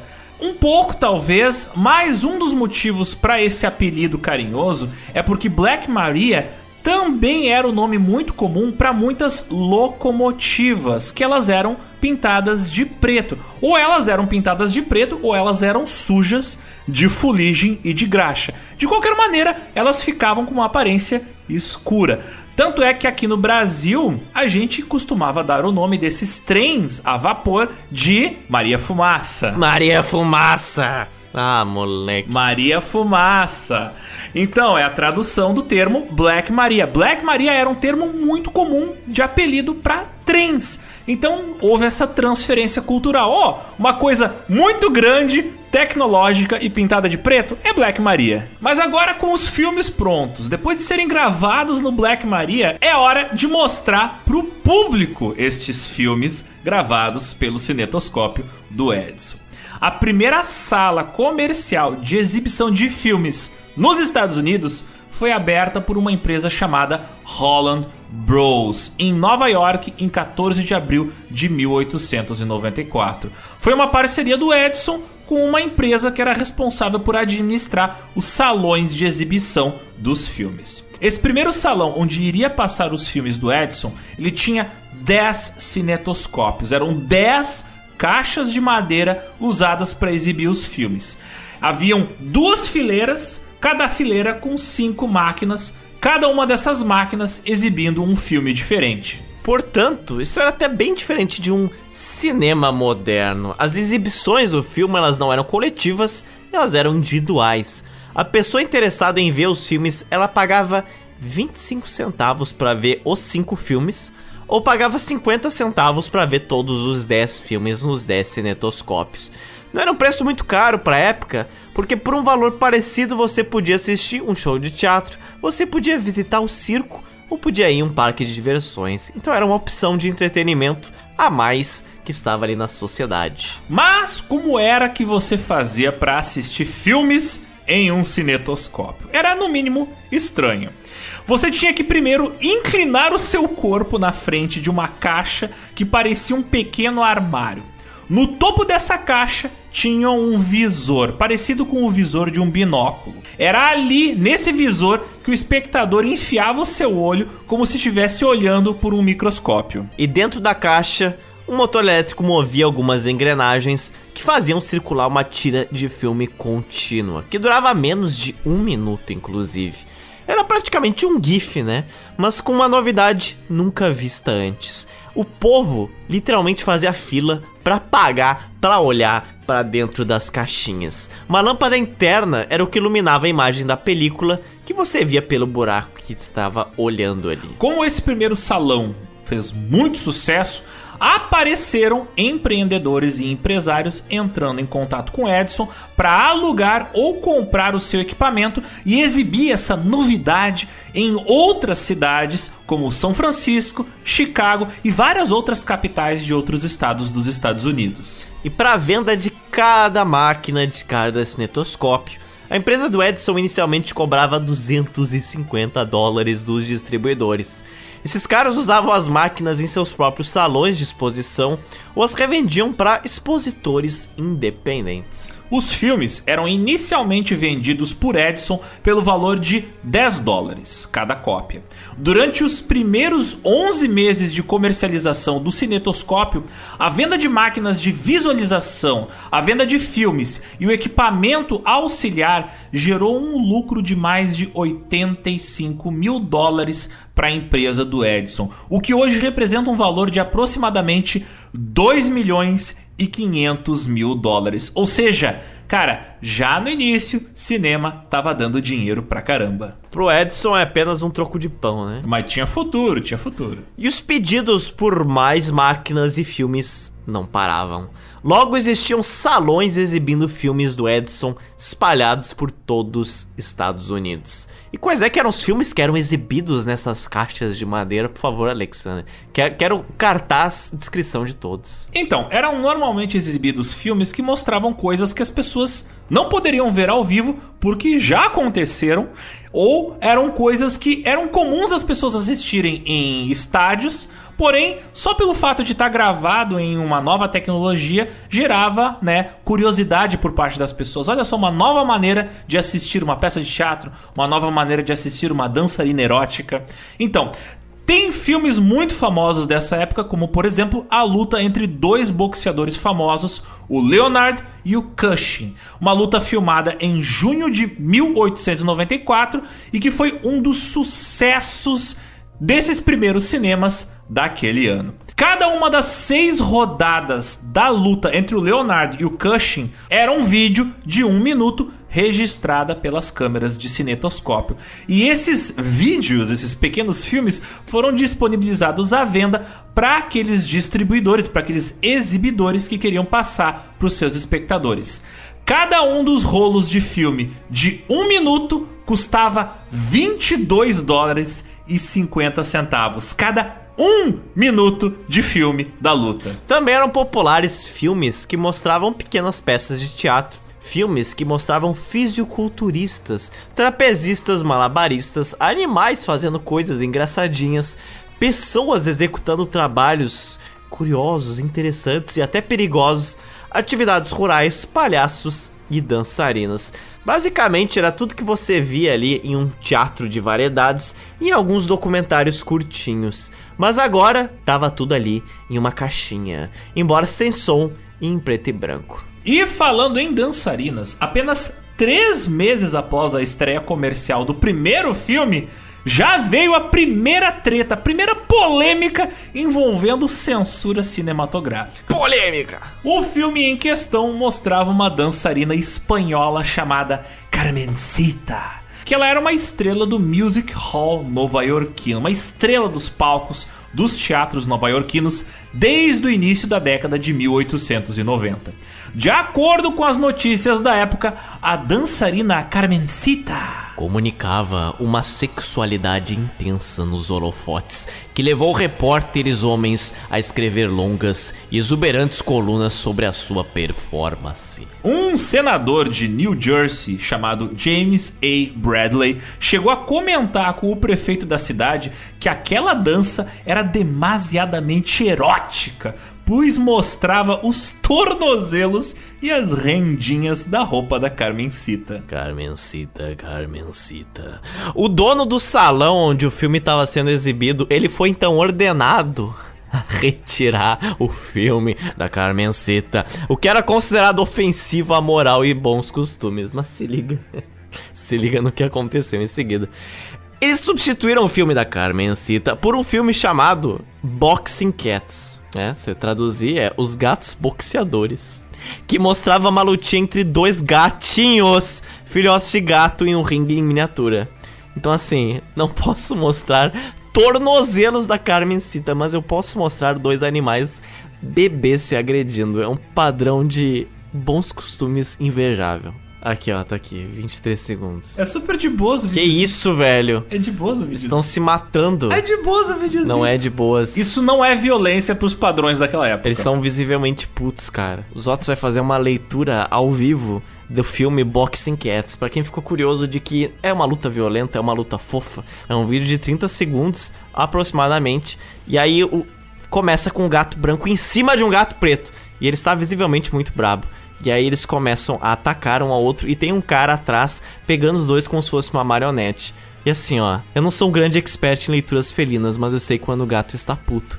E esses gatos estão bem putos. Eles estão se mordendo, eles estão batendo um no outro. O gato branco tem a vantagem e aí acabou. E eles estão em um ringue. É, assim, pensa o seguinte: não é muito diferente do que acontece hoje em dia. Eles bloqueiam conteúdo erótico no YouTube, mas vídeo de meme de gato é o que mais tem. Então, você pensa que determinados comportamentos de gostos das pessoas em termos de consumo de mídia são uma coisa recente, mas putaria e vídeo de gatinho sempre existiu, mesmo antes da internet. Mas o fato é, a galera via a Carmencita e a Carmencita ao povo excita. E tiveram que tirar o filme da Carmencita. Porém, o estetoscópio tem lá um problema. Por quê? Essas caixas de madeira, se você se inclinava ali para ver as fotos, os vídeos nela, você ia perceber que elas eram bastante inconvenientes.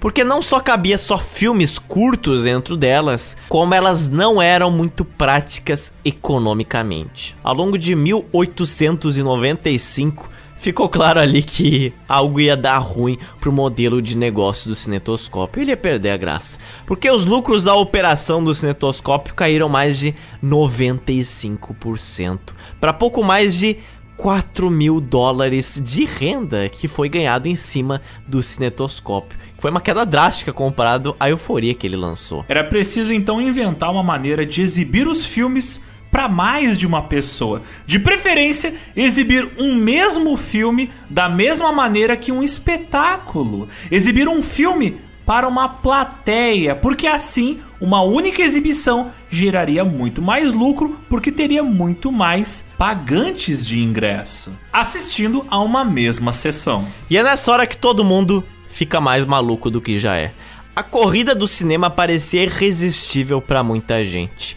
Outros inventores chegaram a entrar em contato com ex-funcionários do Thomas Edison para desenvolver outros sistemas de projeção de filmes. Aí sim as cobras começam a se morder. Foi exatamente isso que aconteceu, por exemplo, com os irmãos Latham, inventores que chamaram o ex-funcionário de Edison, Eugene Laust, para trabalhar com eles, e em abril de 1895 eles convidaram o próprio inventor-chefe do cinetoscópio, William Dixon, para desenvolver um sistema de projeção de filmes em uma tela para que uma plateia pudesse assistir o mesmo filme ao mesmo tempo. William Dixon foi o fotógrafo-chefe que inclusive teve o burnout devido ao Edison.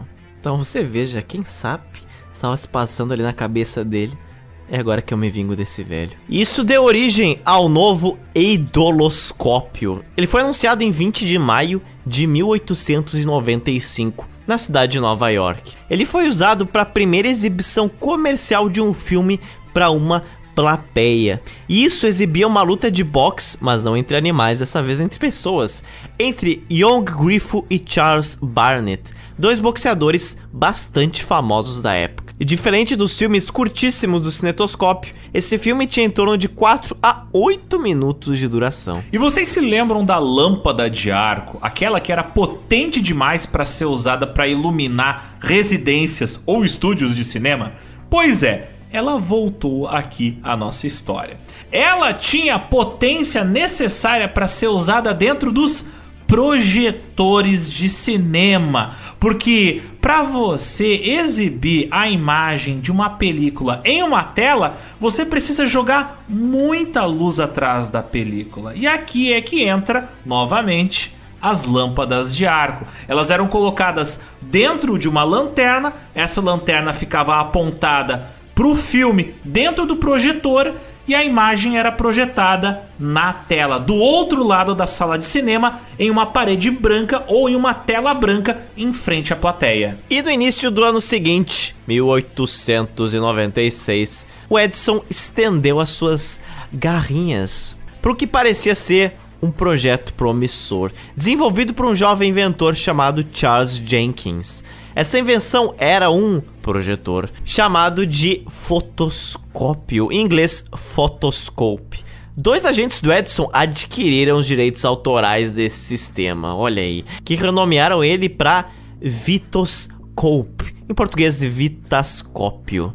Junto com Edison, esses dois agentes combinaram para que eles três se apresentassem como agora os novos criadores desse projetor. Mas mesmo assim, isso não era suficiente para o Edison, pois havia três pessoas no projeto. E como sempre, ele adorava monopolizar todos os projetos os quais ele comandava. E um ano depois, ele saiu desse contrato com os outros dois caras, né? Onde eles estavam desenvolvendo o Vitascope. E daí o Edison encomendou o desenvolvimento do seu próprio sistema de projeção de filmes, o Projectoscope. E em seguida, ele seguiu fazendo várias versões de uma nova invenção chamada de Projecting Kinetoscope, ou cinetoscópio de projeção. Então você veja que o Edison não copiou apenas uma invenção, ele copiou ela duas vezes.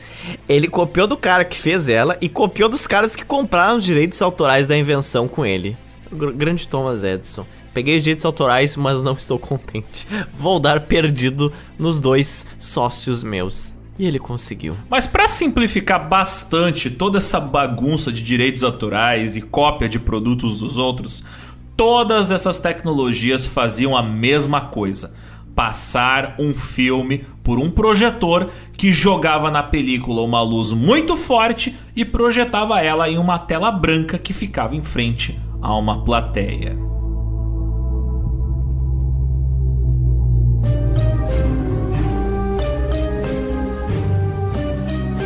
Do outro lado do Atlântico, na Europa, o cinetoscópio do Thomas Edison também tinha ganhado uma boa fama. Porque no verão de 1894, um desse cinetoscópio ele foi parar em Paris. E quem viu esse equipamento ficou muito impressionado. Quem viu esse equipamento foi um cara da qual vocês podem ter nunca ouvido falar, mas cujo nome não é estranho. É um cara chamado Antoine Lumière. O Antoine Lumière ele estava inserido na corrida fotográfica já há um bom tempo. Por volta ali de 1870, enquanto a França se recuperava da recém-sofrida invasão durante a Guerra Franco-Prussiana, o Antoine Lumière que era um pintor de retratos e fotógrafo até bastante premiado, se mudou com a sua família, saindo da perigosa fronteira leste do país e agora indo morar na cidade de Lyon.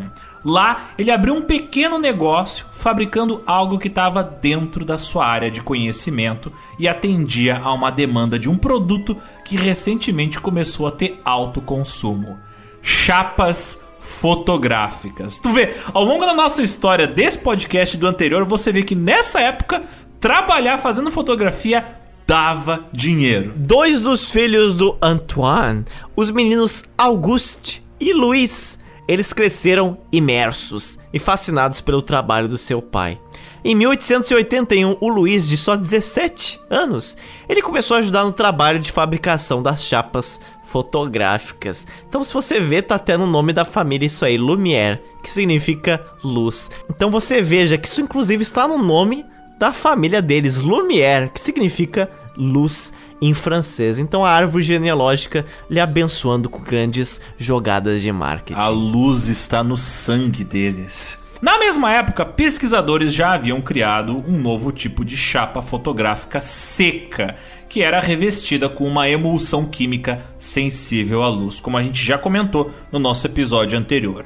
Ao contrário das chapas fotográficas molhadas, essas novas chapas secas não precisavam ser reveladas imediatamente, o que permitia ao fotógrafo tirar quantas fotos quisesse e ele só iria se preocupar com o processo de revelação dessas fotos no final do dia ou até dias depois. O Luiz Lumière, ele aprimorou essa tecnologia de placa seca e o seu novo produto ficou conhecido como placa azul.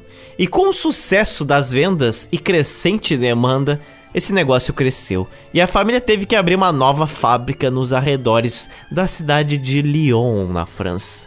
Em meados da década de 1890, a família Lumière já administrava a maior fábrica fotográfica da Europa. Mas por que eles conseguiram fazer tudo isso, Zotes? Porque eles tinham grana, eles tinham estrutura e tinham funcionários. Mas somado a isso, eles eram apaixonados pela pesquisa e estavam constantemente desenvolvendo novos produtos. Não foi surpresa o fato de que o pai da família dos Lumière estava sempre olhando as notícias à procura de novas oportunidades de negócio. E quando Antoine Lumière descobriu a existência do cinematógrafo do Edison, ele pensou: meus filhos conseguem fazer algo melhor que esse caixote que os americanos inventaram. Minha família vai botar o Thomas Edison pra mamar. Uia. O Antoine, então, ele se perguntou se seria possível desenvolver um dispositivo que pudesse projetar filmes em uma tela para um público. Tirar essa ideia do cinema da sua prisão de madeira que o Edson tinha colocado. E quando ele voltou para sua casa de Paris, o Antônio encorajou seus filhos a começar a trabalhar em uma nova invenção: o melhoramento do cinetoscópio. A primeira versão da câmera dos Lumière, montada em 1894, ela foi desenvolvida com a ajuda de Charles Moisson, o mecânico-chefe da oficina da fábrica de fotos dos Lumière. E esta câmera, ela usava uma fita de papel fotográfico 35mm de largura. Mas logo no ano seguinte, de 1895, os Lumière mudaram para uma película de celuloide que eles compraram de uma empresa de Nova York chamado New York Celluloid Manufacturing Company. Depois, eles cobriram esse filme com a sua própria emulsão química que eles mesmos tinham desenvolvido, cortaram o filme em tiras do tamanho correto e preciso e perfuraram buracos nas duas laterais dessa fita de película negativa aqueles mesmos buraquinhos que vocês já devem ter visto em filmes fotográficos. Esses buraquinhos, como a gente já explicou antes, são usados para que o mecanismo interno da câmera possa enganchar ali e mover o filme dentro da câmera. Em só um ano de trabalho, os irmãos Lumière conseguiram criar a Lumière Uma câmera manivela que usava um filme perfurado de 35mm de largura que passava por um obturador registrando 16 frames por segundo. A principal inovação no coração do cinematográfico dos Lumière foi o mecanismo que movia o filme dentro da câmera. Esse era o grande desenvolvimento tecnológico dentro dessa câmera. A câmera do Edison, ela tinha engrenagens que puxavam o filme em uma velocidade constante, mas isso não permitia precisão e controle de tempo e de qualidade da exposição de cada um dos frames do filme. Já a máquina dos Lumière era bem diferente. Inspirados pelo mecanismo das máquinas de costura, eles desenvolveram um mecanismo interno onde dois pinos, duas garras Elas entravam nos orifícios perfurados nas laterais do filme, moviam o frame individualmente para ele ser exposto à luz pelo tempo adequado. E apesar de fazer um barulho parecido com uma máquina de costura, essa máquina era bem mais silenciosa que o cinetoscópio do Edison. Esse mecanismo interno que movimentava o filme dentro da câmera dos Lumière era tão mais eficiente que o trambolho que o Edison tinha criado que todos os inventores que vieram depois dos Lumière simplesmente passaram a copiar a tecnologia criada pelos Lumière e ignorar a câmera do Edison. E outra vantagem é que a câmera dos Lumière era muito, muito mais leve que a do Edison. O cinetoscópio do Edison era extremamente pesado. Cara, tinha 453 quilos. Tinha quase meia tonelada, maluco. E por isso a maior parte dos filmes do Edison eram realizados no seu estúdio, o Black Maria. Mas a invenção dos Lumière, uma câmera de apenas 9 quilos, 9 quilos, ofereceu aos operadores de câmera total liberdade deles irem onde eles quisessem para registrar qualquer coisa. Então 453 quilos para 9 é absurdo. Bastava tirar o equipamento ali da mochila, colocar a câmera no tripé, abrir a tampa da lente, girar a manivela e você tava filmando lindamente. O cinetoscópio virgão de Edison simplesmente chora e não sai de sua casa gótica, enquanto o Chad Cinematograph dos Lumière vai onde quiser e em breve ele vai até inclusive viajar pelo mundo. Edson, por que choras com sua câmera pesada? Mas tem mais nisso aí.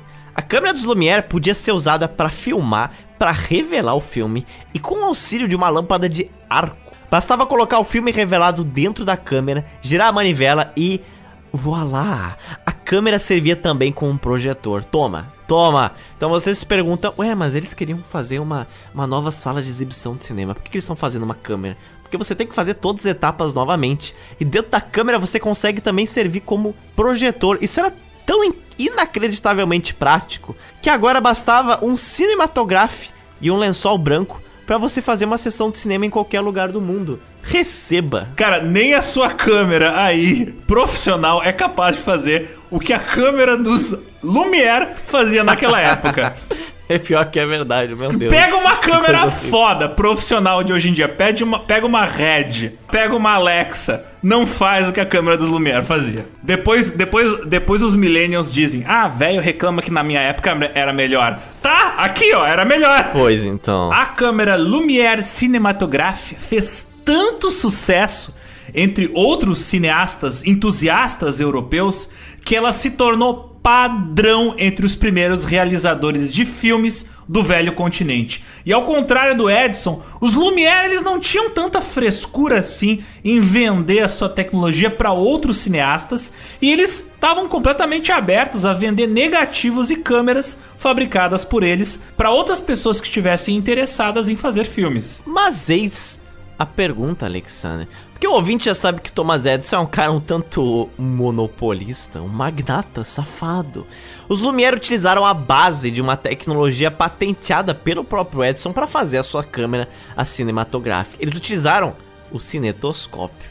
Então a pergunta que fica é a seguinte: por que o Edison não meteu um processo bonito em cima dos Lumière por quebra de patente que era dele, hein? Ora, Zotes, é bem simples. Primeiro, foda-se o Edson, né? Oh, oh. Segundo, felizmente, o Edson e os Lumière, eles estavam de dois lados opostos do Oceano Atlântico, né? O Edson estava nos Estados Unidos, os Lumière estavam na França. Nessa época, não existia uma patente internacional da câmera do Edison. O sindicato de Maguire e Balcos era uma organização que adquiriu os direitos de venda internacional do cinetoscópio do Edison em 1894 e chegou a começar a comercializar as máquinas do Edison. Mas o Edison optou por não registrar patentes internacionais de sua câmera ou de seu dispositivo de visualização dos filmes. E como resultado disso, as máquinas do Edison foram amplamente e legalmente copiadas em toda a Europa, onde obviamente foram modificadas e aprimoradas por outros inventores, dentre eles os irmãos Lumière. Como os europeus estavam fazendo as suas próprias câmeras já, Ninguém estava comprando as câmeras do Edison vendidas pelo sindicato Maguire e Balcos. Na Europa, a coisa já funcionava bem diferente da dos Estados Unidos. E apesar de fazerem parte da primeira dezena de pioneiros do cinema, os Lumière eles já tinham hábitos que parecem bastante naturais aos cidadãos da década de 2020. Por exemplo, vários dos primeiros vídeos feitos por Auguste e Louis Lumière mostram os seus entes queridos brincando, tipo, não só crianças, mas adultos também. O Auguste e o Luiz, eles filmaram os seus próprios filhos no quintal de casa. Por exemplo, eles filmaram as crianças aprendendo a caminhar, eles filmaram eles mesmos dando papinha para os bebês e, claro, fizeram vídeos de gatinhos. Então, não interessa se você é uma TikToker dos dias de hoje, não interessa se você é o Edson ou se você é os irmãos Lumière todo mundo gosta de fazer vídeos de gatinhos. É até muito bonito, eu, eu, diria até que humaniza bastante essas figuras que a gente vê como figuras históricas. Mas tem vídeos dos irmãos Lumière, tipo, no quintal de casa, rindo, com, tomando café da tarde com a família, tá ligado? Eles parecem. Eles deixam de ser figuras distantes e se tornam seres humanos exatamente por causa desses vídeos tão bonitos e pessoais que eles fizeram ali, em casa. E usando a sua câmera, os irmãos Lumière filmaram os trabalhadores em sua fábrica saindo no final do dia de um trabalho. Em uma reunião industrial em Paris, em março de 1895, eles mostraram o filme resultante que se chamava Trabalhadores Deixando a Fábrica Lumière. Em francês com o título La sortie des ouvriers de la usine Lumière, filmado em 1895 em Lyon, que é considerado por muitos o primeiro filme de fato da Europa. Após uma série de outras exibições feitas de maneira privada, os irmãos Lumière finalmente resolveram mostrar ao público para que, que eles vieram ao mundo. Eles revelaram o Cinematographe Lumière e realizaram a primeira projeção pública e comercial de um dos seus filmes em 28 de dezembro de 1895, num lugar chamado Grand Café, localizado no Boulevard des Capucines, em Paris. Sim, essa foi a primeira sessão de cinema onde foi cobrado ingressos, ao menos na Europa. E essa aqui foi a famosa sessão de cinema onde eles mostraram um filme que iria repercutir muito no mundo inteiro. Esse é o filme da chegada do trem na estação de La Ciotat. Em francês, L'arrivée de un train à la Citoat. O filme em si é apenas uma cena de 50 segundos de duração, registrada em uma plataforma de trem com a câmera grudada no chão do lado dos trilhos. Os passageiros eles circulavam pela estação enquanto um trem a vapor se aproxima na direção da câmera. Mas mesmo sendo apresentada apenas como um documentário registrando uma cena natural do dia a dia, teve um pouquinho ali de direção, né? De, de, de atuação por parte dos Lumière. Eles tiveram que pedir para as pessoas que estivessem embarcando no trem para que elas não olhassem para a câmera, para tornar a cena um pouco mais natural. Então, desde o início da história do cinema, mesmo quando você quer registrar uma coisa que é entre aspas natural, você precisa fazer um pouco de direção de atores. E ao contrário do que conta a lenda sobre essa primeira exibição de cinema, ao ver a imagem de um trem se aproximando deles, projetado no telão, o público não entrou em pânico. Eles não pularam das cadeiras e saíram correndo achando que o trem ia sair da tela e atingir eles, porque essa é a maior notícia divulgada sobre a exibição desse filme. Apesar de famosa, essa história é fake news. Exatamente. Os espectadores estavam completamente emocionados, claro. Eles estavam todos embasbacados com o que estavam assistindo. Mas todos ali sabiam que aquilo era uma reprodução fotográfica da realidade.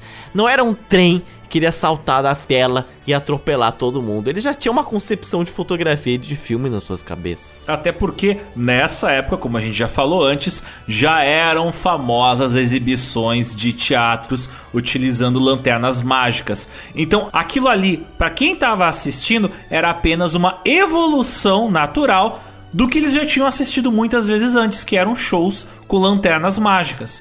A diferença é que agora a imagem na lanterna mágica estava em movimento. E não há nenhuma evidência sobre qualquer multidão entrando em pânico em Paris, ou não existe nenhum outro registro sobre pessoas entrando em pânico durante exibições do filme A Chegada do Trem na Estação. A gente sabe disso porque não existem registros policiais sobre pessoas entrando em pânico e nem existem notícias nos jornais da época falando sobre a galera na audiência entrando em pânico quando o trem se aproximava na tela. Se isso de fato tivesse acontecido, teria virado notícia no dia seguinte. Certamente o cinema era uma baita novidade, mas a tela em que o filme foi exibido era pequena. Tinha cerca de 2 metros e meio de largura. E a imagem não tinha som, era um preto e branco e o filme era bastante granulado. Não tinha como ninguém confundir aquele filme com a realidade de fato. Porém, de onde é que veio essa história tão famosa dos espectadores entrando em pânico ao ver a aproximação do trem? A origem dessa fake news vem da maneira como as pessoas tentavam descrever a experiência profundamente emocional de ter visto aquelas imagens em movimento. Os escritores que reportavam a notícia sobre a sessão de cinema dos Lumière falavam sobre esse trem quase colidindo com a plateia apenas como uma figura de linguagem, uma maneira de explicar para os leitores dos jornais a sensação emocionante de testemunhar o efeito quase 3D da imagem em movimento. No início desse episódio, a gente citou o efeito psicológico que o cinema tem sobre as pessoas. Então, Nessa sessão de cinema já estava acontecendo esse efeito psicológico de você ver uma coisa muito poderosa visualmente. Também as elites eruditas da época, elas compartilhavam esse tipo de fofoca, tirando sarro de pessoas que eles consideravam do interior, por serem caipiras e por serem menos educados essa galera teria se assustado com uma imagem em movimento, coisa que jamais afetaria a mente fria e lógica daqueles cidadãos metropolitanos e supostamente mais educados. Oh, que elite. Esse tipo de visão classicista pode ser vista claramente em um filme mudo que surgiu logo depois, no ano de 1901, chamado O Homem do Campo e o Cinematógrafo, em inglês, The Countryman and the Cinematograph que mostra a história de um camponês que, ao assistir uma série de curtas-metragens que mostram imagens realistas, ele entra em pânico. E nessa pequena comédia tem até um trecho em que este camponês, ao ver a imagem de um trem se aproximando da tela, ele fica completamente apavorado. Mas esse filme é baseado na fake news. E um dos que estavam presentes nessa primeira exibição dos filmes do Lumière era um cara chamado George Méliès, um renomado mágico, artista de teatro e diretor do teatro Robert Houdin de Paris. E sobre esse evento, ele lembra o seguinte: Ficamos boquiabertos com aquela visão estupefados e surpresos, além de qualquer expressão. No final do show houve um caos completo. Todos se perguntavam como tal resultado tinha sido obtido. No dia seguinte, a primeira exibição pública dos Lumière, um jornal local noticiava: Já gravamos e reproduzimos palavras faladas. Agora podemos gravar e reproduzir a vida. Seremos capazes de ver nossas famílias novamente muito tempo depois que eles se forem. Ele aqui está se referindo ao fato de que já existia na época a tecnologia de gravação de som, agora com a tecnologia de gravação de vídeo, seria possível você fazer vídeos dos seus amigos, da sua família e poder rever depois. Claro que a popularização do vídeo caseiro ia ser uma coisa um pouco posterior, né? Inicialmente, o cinema seria uma coisa muito mais comercial. E de fato, os Lumière não fizeram apenas história com a sua câmera, que estava provocando uma mudança cultural e novos processos fotográficos, mas eles também criaram um método para registrar a história em movimento. E no ano seguinte, no marcante ano de 1896, os Lumières, grandes empreendedores que eram, abriram cinemas em Londres, na Inglaterra, em Bruxelas, na Bélgica, e na cidade de Nova York, invadindo o território do Edison,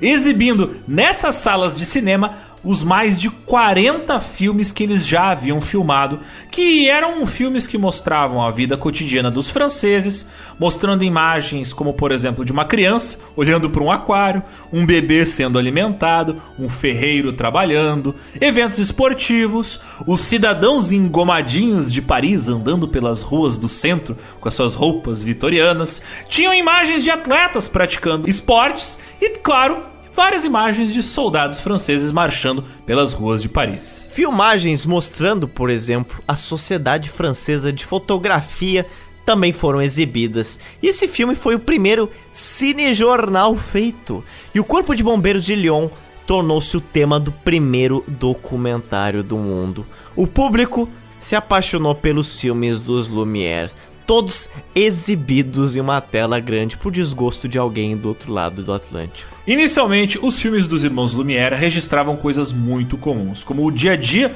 dos portos franceses, eventos públicos que aconteciam na cidade de Paris, uh, shows de malabaristas, pessoas nadando no rio Sena, véios jogando bocha, brigas de bolas de neve, corridas a cavalo, os parques das cidades francesas, o tráfego nas ruas da cidade de Lyon e Paris, mas logo logo apenas assistir numa tela o que você já via no seu dia a dia foi se tornando algo meio enjoativo.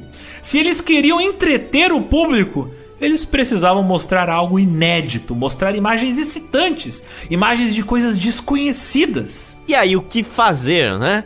Os Lumière então treinaram operadores de câmera para usar sua invenção e depois pagaram pela passagem deles para que esses pioneiros do cinema viajassem pelo mundo registrando o máximo de paisagens exóticas possíveis, trazendo o mundo de fora da França para as telas de cinema do recém-nascido cinema francês. Esses documentaristas não só traziam suas filmagens para os Lumieres e para os franceses, mas às vezes exibiam esses filmes de maneira pública nos próprios lugares distantes onde eles estavam fazendo as imagens. Porque lembrem-se, a câmera dos Lumière era capaz de filmar depois revelar o filme e a câmera tinha também a capacidade de funcionar como projetor.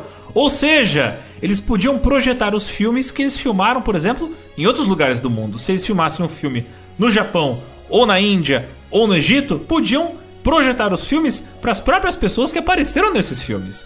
Os caras, eles eram os bichões, eles filmavam, revelavam e exibiam o filme. E alguns dos caras da equipe de viajantes dos Lumière eram, por exemplo, o Gabriel Veyre, que partiu para a América Central, o veterano soldado Félix Mesguich, que o filmou no norte da África, e o Charles Moisson, que partiu para a Rússia, onde ele filmou a pompa e o esplendor da coroação do último czar, o Nicolau II, em 1896. Documentaristas também foram enviados para a Austrália, para o Japão e para os Estados Unidos. Mesmo assim, os filmes eles eram compostos de um único take, sem edição, e enfatizavam movimentos realistas. E essas imagens continham pouco ou nenhum conteúdo narrativo. Elas não contavam histórias, não eram filmes ficcionais. Eram pequenos documentários curtinhos com a câmera parada num tripé, filmando alguma paisagem, alguma rua, algum acontecimento. Entre 1895 e 1905, os Lumière e seus funcionários fariam mais de 1.400 filmes, muitos dos quais foram preservados até hoje. E você encontra no YouTube muita coisa que eles fizeram. São, em sua esmagadora maioria, documentários curtinhos mostrando a vida de vários lugares do mundo no final do século XIX e início do século XX. Inclusive, muitos desses vídeos nós já postamos no nosso Instagram e no nosso TikTok. Mas o magnata Thomas Edison não deixaria isso por encerrado. Ele não desistiria da corrida do cinema. Ninguém além dele podia fazer tanto sucesso na área. E por isso, ali do outro lado do Atlântico, ele iria botar uma artimanha para tirar os irmãos Lumière e todos seus competidores do mercado cinematográfico. Em breve, o exército de advogados de Edison e suas mãos gananciosas iriam tentar roubar para si a exclusividade do mercado cinematográfico. Porém, essa história de tretas judiciais e fuga de artistas vai ser um longo processo histórico que nós vamos explicar no nosso próximo episódio.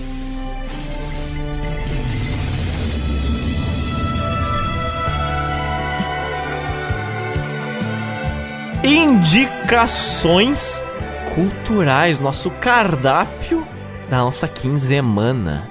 Se é pra gente falar de cinema, é óbvio que a gente tem que indicar uns filmes e séries que falam sobre o próprio cinema. Primeiro de tudo, óbvio, eu tenho que indicar um dos melhores podcasts de divulgação científica do Brasil, o SciCast, que no episódio 117 explica como é que funcionam as câmeras de cinema. O nome do episódio é A Ciência de Fazer Cinema. Confiram SciCast, episódio 117. Tem uma série de 15 episódios chamado The Story of Film. An Odyssey, a história do filme Uma Odisseia, feito em 2011 que dá um resumão da história de todo o cinema, desde o final do século XIX até a década de 2010. Não só falando dos avanços tecnológicos, mas explicando os diferentes movimentos cinematográficos ao longo das décadas e de diferentes culturas, como a Nouvelle Vague, o surgimento dos westerns, a revolução digital, como o cinema asiático virou até mainstream nos anos 70, o cinema pós-guerra e o período de ouro dos musicais. Confiram que vale muito a pena. Link desses documentários de referência estão na nossa postagem do nosso episódio do GeoPizza. Tem também um canal do YouTube chamado 100 Years of Cinema, ou, traduzindo para o português, 100 anos de cinema.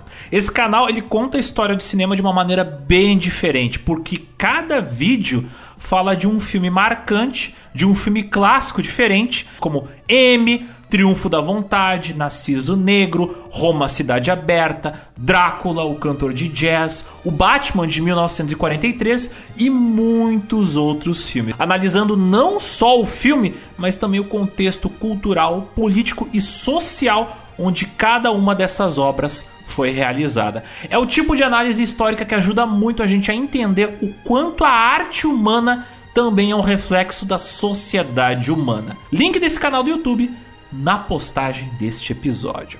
Também, claro, tenho que indicar um livro chamado The Man Who Invented Motion Pictures: A True Tale of Obsession, Murder and the Movies, do Paul Fisher, que é um livro que conta a história da invenção do Le Prince e do seu eventual desaparecimento muito misterioso. Também tenho que indicar um podcast que talvez vocês conheçam, mas caso não, meu Deus, por favor, vão agora ouvir o incrível podcast investigativo chamado A Mulher da Casa Abandonada, que é um podcast da Folha apresentado e pesquisado por meses pelo maravilhoso jornalista escritor e podcaster Chico Felice, que é um maluco que foi até os Estados Unidos entrevistar pessoas e buscar documentos sobre um caso assustador envolvendo uma criminosa chamada Margarita Bonetti, uma mulher que vive isolada em um casarão abandonado no bairro de Higienópolis, um dos bairros mais nobres de São Paulo. Essa mulher, ela era simplesmente procurada pelo FBI, sim, o FBI, mas como os outros, ela está no Brasil, segura. Depois de ser condenada por manter uma brasileira em condições análogas à escravidão, ou praticamente à escravidão, por quase 20 anos nos Estados Unidos. Crime que ela cometeu no final dos anos 70 e ao final dos anos 90. Algo que ela fez, inclusive, junto com o marido dela, o René Bonetti, que apesar de ter sido preso por alguns anos, hoje ele ganha simplesmente um salário milionário trabalhando para a empresa Northrop Grumman Innovation Systems, uma empresa de tecnologia que tem parceria com a NASA. Então, toma essa. O crime compensa e compensa muito. É uma história revoltante sobre tortura, escravidão, abuso de poder econômico, segregação racial e social, e como pessoas sem moral e ética como esta Margarita, são capazes de manter em cárcere privado por décadas sem salário uma vítima que eles agridem constantemente, enquanto obrigam ela a trabalhar sem comida muitas vezes. É a história de uma mulher rica que ela inclusive se faz de vítima, quando na verdade é uma boa criminosa que deveria, né, ter o seu destino sentado no colo do nosso capeta. E é importante ver o desdobramento desse podcast que quem tem Twitter sabe. Uh, deu muita polêmica, pois obviamente a recepção deste podcast, a espetacularização do sofrimento desta mulher, da vítima, é claro, não da dona da casa, atingiu patamares inacreditáveis. A ponto de que jovens iam para a frente da casa em Genópolis fazer dancinhas do TikTok ou coisas do tipo. Virou basicamente uma grande espetacularização desse programa investigativo que o Chico fez um excelente trabalho de investigação e de lidar da forma desproporcional e perigosa que essa situação atingiu. É até interessante que esse podcast teve um desdobramento contemporâneo muito legal, porque tu tá ligado que por causa desse podcast bateu recorde em 2022 o número de denúncias de pessoas que sofrem com cárcere privado e trabalho análogo à escravidão. Vale a pena, confiram, é bem legal para você conscientizar que trabalho escravo, novamente, a gente já falou várias vezes aqui no podcast, não é uma coisa ultrapassada, não é algo do passado, é algo infelizmente muito presente em vários lugares do mundo nos Estados Unidos, na Europa, na Ásia e também, claro, no nosso Brasilzão. Quem sabe no seu bairro. E por último, mas não menos importante, temos que lembrar que muitos dos nossos ouvintes não sabem que a gente tem um Instagram muito legal, onde são feitas publicações de fotos históricas colorizadas pelo excelentíssimo artista plástico photoshopeiro, sim ele, Rodrigo Zotes, que também coloca por lá mapas e gráficos que falam de assuntos muito semelhantes aos que tratamos aqui no nosso podcast. E claro, não poderia faltar, nós temos, acredite ou não, se segure na cadeira, um TikTok, é isso mesmo. É o local onde nós publicamos dancinhas nossas, brincadeira, ainda não estamos lá.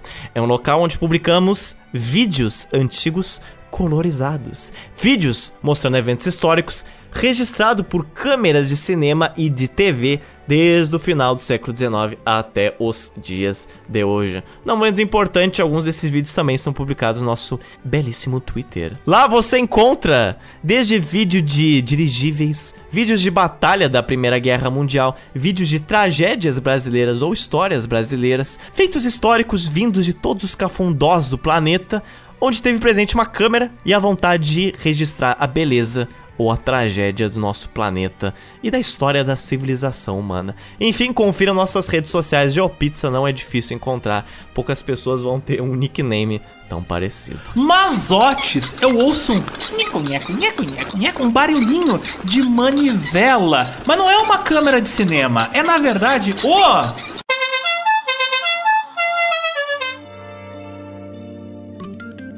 chamando na tele. Os recadinhos dos nossos ouvintes. Então, Zotes, que mensagens foram disparadas na nossa direção na última quinzena? O Ricardo, que é um barão nosso de São Paulo, ele comenta que vocês me fizeram me sentir mais velho do que eu já sou.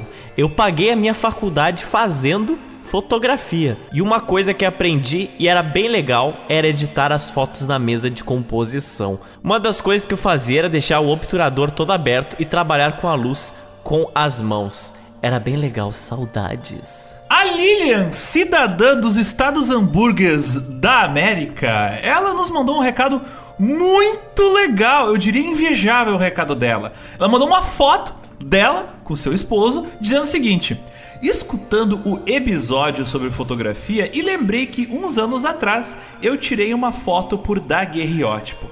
Ha ha ha, foi uma baita preparação de câmera para tirar a foto. E está lá ela linda e vintage. E aí é muito engraçado, cara. Essas fotos com daguerreótipo literalmente, assim, ó, te transportam para outra época. Eu também já fui fotografado com uma dessas e parece uma foto do século XVIII. Claro, tirando o figurino, né? Mas aqui a Lilian tá a caráter de fato. Ela parece transportada diretamente do final do século XIX. E o marido dela dá um toque para isso porque ele está um típico lenhador de 1860. É igual, basicamente.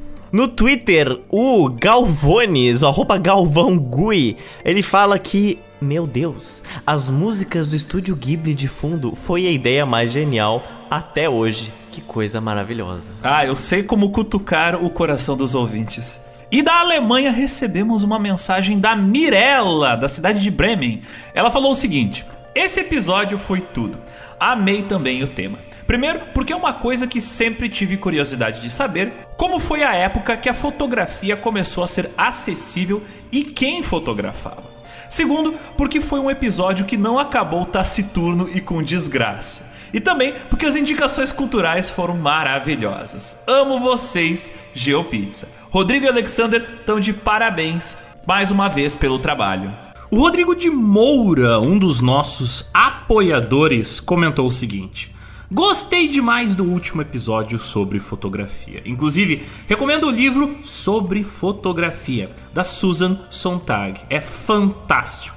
O acervo do IMS é muito bom e já coloquei a exposição na agenda. Ontem fui à Pinacoteca e tem uma exposição nova acontecendo chamada Pelas Ruas, que traz uma série de obras representando a urbanidade dos Estados Unidos no início do século passado. Tem muitas pinturas e algumas fotografias bastante emblemáticas, desde Martin Luther King Jr. até Marsha P. Johnson. Quem estiver por São Paulo pode combinar a visita às duas exposições. Inclusive, nessa exposição da Pinacoteca tem algumas fotos do Robert Frank. Anos atrás, o IMS realizou uma grande exposição com obras dele, vale muito a pena. Mas os comentários interessantes que vieram essa semana não se referem apenas à nossa edição da fotografia. Porque como a gente falou na edição passada, nós demos uma, uma entrevistinha no podcast Digital Class, que é do marido da nossa apoiadora, a Lídia. Um podcast hosteado pelo Fábio e pelo Christian. E nele, como a gente explicou, a gente fala basicamente como é manter o nosso grande filho, o Geo Pizza e o Alexander. Estamos lá fisicamente, ao vivo e em cores, para você ver nossas bocas se mexendo e nossa voz saindo ao mesmo tempo. Coisas que não são né, tão disponíveis assim na internet. Mas isso fez sucesso entre os nossos ouvintes, Alexander. Essa, essa entrevista virou ali um, um quero mais do GeoPizza. Não tem mais edição do GeoPizza? Virou um meme interno dentro do nosso grupo de apoiadores. Inclusive, teve ouvinte nosso que comentou que achava que a gente eram dois velhos, mas na verdade, um é a Conchita Wurst e o outro é o Che Guevara. Então, então o que, que eu vou falar? O Thiago, apoiador nosso de São José, ele falou que isso aqui, que esse episódio é um, praticamente um episódio bônus do Bastidores Parte 2. É sempre interessante saber do trabalho que dá e como os podcasts são feitos. Achei muito bom saber que 10 páginas em Arial 10 no Google Docs representa aproximadamente uma hora de fala. Já tive que preparar a aula e a apresentação e nunca tive um parâmetro assim é bom treinar pra apresentação. E eu acho que isso é uma coisa tão óbvia. Claro, não desmerecendo aqui o Thiago, mas Thiago já é íntimo, eu posso falar verdades. Mas eu não sei, é tão óbvio você perceber que uma página dá um, é, 10 minutos ou assim por diante. Então, Zotes, como eu comentei lá no, na gravação do, do episódio dos guris, uh, no cinema é diferente. Uma página de texto é um minuto de filme. Depende muito do tipo de roteiro que você está fazendo. Se é roteiro para cinema e TV, uma página é um minuto. No caso nosso aqui, uma página é, né, 10 minutos. Talvez porque roteiro de cinema e TV seja 90% da página de espaço, espaçamento e não de texto, né? Talvez. Mas seguindo, ele falou que quando vocês comentaram há muito tempo sobre lançar a pauta em texto, eu achei muito bom, mas entendo o trabalho que isso seria. Mesmo sendo material ótimo a mais para consultar, concordo que compensa mais focar no podcast em si. Mas eu diria que em vez de só disponibilizar a pauta em texto, olha só onde esse homem vai. Um dia vocês poderiam transformar um conjunto de pautas em livros e vender. Imagina, GeoPizza Volume 2, História na Pandemia, episódio 20 a 40. GeoPizza Volume 3, As histórias continuam terminando em pizza, episódio 41 a 60. Vocês tocaram num ponto importante. Não fiquem loucos e evitem o burnout, por favor. Isso eu não prometo porque a vida é uma caixinha de surpresa. Isso não tem como prometer, porque a gente. O GeoPizza é que nem uma locomotiva. Se não tiver algo queimando, ela não funciona. ai, ai, ai. Mas sobre essa ideia de transformar as pautas em um livro, já teve um podcast que fez isso. Tem um podcast incrível chamado Atlas Obscura que ele é até meio tangencial em relação ao GeoPizza, e ele transformou os episódios dele em um livro. E, por enquanto tem o Atlas Obscura volume 1, provavelmente vai ter o volume 2, volume 3, à medida que ele vai fazendo novos episódios. Podcast gringo. Podcast gringo fez, e um livro bonitaço. E é um podcast extremamente profissional, né? Bem no, bem no estilo do Radiolab. O Zod está pensando agora, tipo... Hum, Não, eu nem cogito fazer essa porra. cash, né? money, money cash. Óbvio que não. Quem é que lê hoje em dia? Ninguém. Nem eu leio mais. E fazendo um adendo ao comentário do Thiago, a Lilian, ela adorou esse spin-off e ela fala o seguinte: atenção. Notou como o Rodrigo Zotz é antipático? Eu atravessaria a rua se eu visse ele. Medo, Brinks. Mas é assim, eu quero ser amiga só do Alexandre. Obrigado, Lilian. Mandou no seco essa aí. E ela tá certa. E ela tá certa, entendeu? Ela tá totalmente certa. Porque assim, quando eu estou me divertindo, eu sou uma pessoa 100% fútil. As pessoas vêm conversar coisas Não, não, não. sérias. Quando, quando você está divertindo, você está no modo neutro, entendeu? A maior parte do Não. tempo você está turrão. Os Zod... Não, é porque você me vê trabalhando. Vai, vai ali no, no bar do Paulista me ver na quinta-feira. Você vai ver outra coisa. Ah, Eu, eu quero ser uma pessoa 100% fútil quando eu saio de casa. Aí quando elas perguntam pra mim o que você faz, eu, ah, umas paradas aí, não interessa. Umas coisas aí. Aí eu pareço papo de, de recém-divorciado, sabe? Ah, muitas coisas aí. Vendo umas, escrevo outras, gravo algumas outras. Mas aí quando é aqui, aqui o bicho pega, né? Aqui o bicho pega. Eu sou uma boa pessoa, tá? Nas horas certas. É, às vezes. Com licença. Ao menos às vezes, né? E parece, Zotes, que o nosso episódio sobre a Shin do Remei continua reverberando pelos ouvidos dos ouvintes. Um apoiador nosso, o Márcio Furukawa, mandou o seguinte recadinho. Caraca, eu como bom sansei e japa fake que sou, ouvi hoje os episódios da Shin do Remei e nunca tinha ouvido falar deles. Mas no meu caso, tenho aversão a, entre aspas, pessoas da colônia, fecha aspas, pois, como sou mestiço, sofri preconceitos até dentro da minha própria família. Então, sempre liguei o foda-se pra qualquer coisa da cultura, mesmo conhecendo muita coisa e até estudando o idioma. Mas é incrível como ouvir estes episódios me levaram de volta à minha infância. Pois algumas cidades mencionadas eu já viajei para jogar beisebol, que é um esporte praticamente dominado por colônias nipônicas no Brasil. E consigo imaginar claramente o que passaram desde o xenofobismo dos, entre aspas, gaijins, até os jeitos incomuns dos japoneses e descendentes agirem ou pensarem. PS, hoje sou casado com uma gaúcha, tenho um filho japa loiro e sim, sou pai do Naruto. E no meio dessa conversa, o Rodrigo de Moura respondeu o seguinte: não sabia disso do beisebol. Inclusive, no Bom Retiro, em São Paulo, ao Estádio Municipal de Beisebol Mienichi. Membros da família imperial japonesa vieram para a inauguração, inclusive na década de 1950. A ideia do beisebol dos filmes estadunidenses fica no imaginário popular, né? Mas dá pra ver as diferentes linhas históricas que nos trazem até aqui.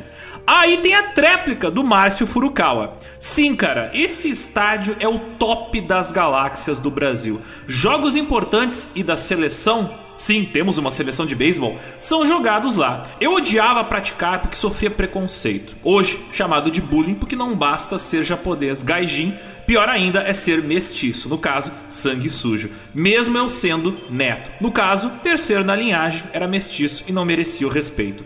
Tive que bater em muita criança até adquirir respeito do time. Coisas de uma infância saudável. E por acaso, eu só me dava bem com um técnico que era cubano e negro. E de fato, minha família e de outros descendentes eram todos agricultores, feirantes, caminhaneiros ou algo ligado à agricultura em cooperativas. O meu clube levava o nome da última cooperativa legítima de São Paulo, a CAC. Cooperativa Agrícola de Cotia. O nome do clube é Cooper Cotia. Ouvindo o contexto histórico que os Otis e o Alexander deram, deu muita luz do porquê muitas das coisas. E claro, muitas das lembranças da minha, entre aspas, época de colônia. E não mais importante que isso, em Joinville. Cidade do estado de Santa Catarina, nós temos uma apoiadora, mais do que uma, mas uma que está se sobressaindo, em, levando em consideração as participações do nosso Geoburgo, que é a Helena. A Helena, que trabalha em Joinville, ela recebeu a visita semana passada da nossa Carol de Uberlândia, de Minas Gerais. Carol precisava fazer alguma coisa relacionada principalmente à área profissional, não sei dizer com detalhes, e ela simplesmente jogou, jogou no grupo Quem é aí? De Joinville. Helena se pronunciou e tá aqui foto das duas lindíssimas juntas, ambas que trabalham relacionadas inclusive à área da estética. Então tá aí, Marquesas se unindo, GeoPizza promovendo mais um encontro, sem, sem, sem nenhum de nós dois precisarmos estar lá. Isso sim, com uma comunidade que se autossustenta. Ah, aqui dentro do GeoPizza o amor é como um vírus, ele contamina. Que sempre tem que ser uma comparação com uma coisa ruim, uma coisa danosa. Ué, mas tem vírus que são bons! Tem vírus que são bons. Tem bactérias que ajudam a digestão humana. Isso são lactobacilos. Quem dera que o amor fosse um vírus, senão o mundo não tava do jeito que tava. É isso então, Zotes! Temos uma história desenhada em filme fotográfico e que levou a descobertas científicas, apostas com cavalos e até talvez assassinato de inventores? Temos uma pizza servida em uma chapa de nitrato de prata, composta de nitroceluloide, bem apetitoso, reservada para os paladares mais explosivos. É isso então, até a próxima quinzemana. Porque se preparem, essa treta envolvendo o cinema só tá começando. Vai ter muito mais confusão. Vocês querem treta jurídica? Vocês querem treta de verdade? Vocês querem um magnata Thomas Edison abocanhando o mundo? Tudo a todos e todos tentando parar esse monstro? Então, calma que quinzemana que vem vai ter tudo isso que você pediu. Vocês vão descobrir quem foi o maior pau no cu do início do século XX. Tem muitos.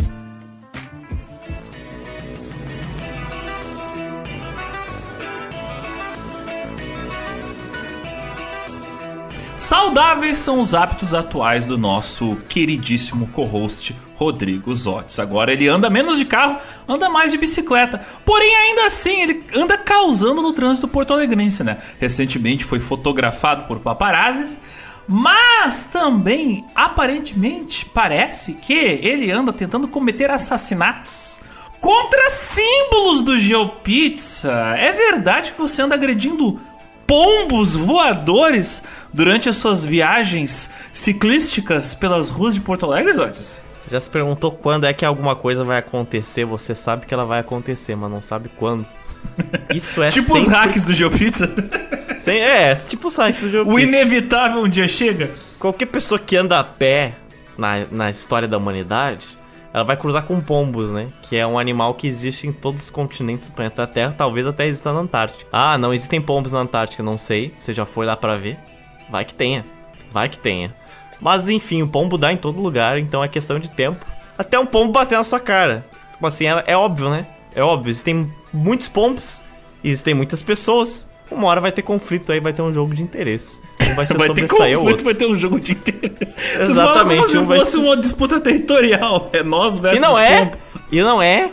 Fala sério, vai pro centro da cidade, você vai ver. Ó, o ouvinte nem. O ouvinte pode ser de qualquer cidade da face desse Brasil ou do mundo. Falei de centro da cidade, lá tem pombo.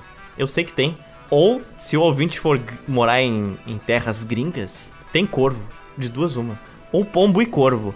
Que no caso é uma coisa até um pouco pior, porque corvo é um, é um bicho. É três vezes um pombo. É um pombo que tomou whey e é gótico. Cara, tem na prefeitura de Nova York um setor que é destinado apenas ao controle de pombos. Não é controle de zoonoses, não é controle de animais urbanos, é só pra administrar os pombos, porque eles custam à cidade alguns milhões de dólares por ano em danos. Milhões milhões de dólares investidos só para se defender da ameaça que são os pombos.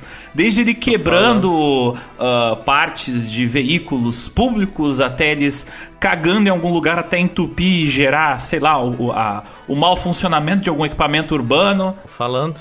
E aí, enfim, só questão de tempo estava ali pedalando numa rua que fazia curva, né? Ela iria um pouco pro lado e depois pro outro.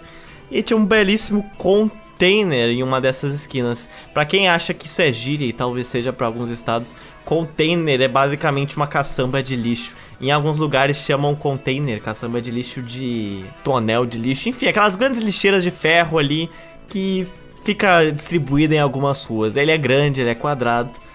Muitas coisas cabem atrás desse container de lixo, tipo pombos. E aí, eventualmente, como eu sou um ciclista correto e eu ando à direita, né, ali do lado, ou seja, perto do container, não é que me surge me aparece em meia fração de segundo eu vejo um pombo no chão. O pombo se assusta comigo passando e ele resolve voar, mas na minha direção. E eu juro que se me dissessem que foi outro bicho, eu acredito, mas eu sei que era um pombo porque foi um revaço de asas tão grande. E aí o impacto na minha cabeça, mas o impacto não forte, o impacto relativamente leve, assim, mas mais esperador, porque eu só vi asa. Eu lembro aquele borrão de muita asa na cara. Aí eu falei, ah, fala sério, maluco. Meu capacete deu um barulho assim. E aí o pombo se assustou e vazou. Aí eu fiquei, não, benza a Deus, tá tudo certo, não foi algo muito forte, eu não estava rápido. É uma coisa que tu percebe pedalando, que os animais sempre desviam mais rápido que outros seres humanos. Os animais são muito inteligentes. Sempre eu quero passar de bicicleta, pombo, cachorro, gato, sempre se liga. Agora, pessoas, não, pessoas ficam sambando ali, pessoas. Nossa senhora. Enfim, fato é, colisão com pombo número 1. Um. Número 1, um, Zotes, teve número 2, é isso mesmo. Teve número 2. Número 2 aconteceu menos de uma semana depois, aonde no centro da cidade, descendo uma ladeira, inclusive Avenida Duque de Caxias, quem sabe sabe, essa rua sobe e desce. E onde é que era? Era, era descendo, né? Não podia ser subindo. Tinha que ser descendo para ser mais perigoso. Passando ali a rua Espírito Santo não é que me venha uma revoada. E aí eu, né, não vou cometer o mesmo erro duas vezes. Desviei do primeiro, mas eu não contava com a astúcia do segundo. Só, só deu uma, uma pequena bimbadinha, que o meu capacete deu uma, uma descolada pro lado, sabe? Aí por um momento eu achei que era vento. Mas quando ele deu uma bimbada e voltou pro mesmo lugar, eu falei, isso não é vento, maluco.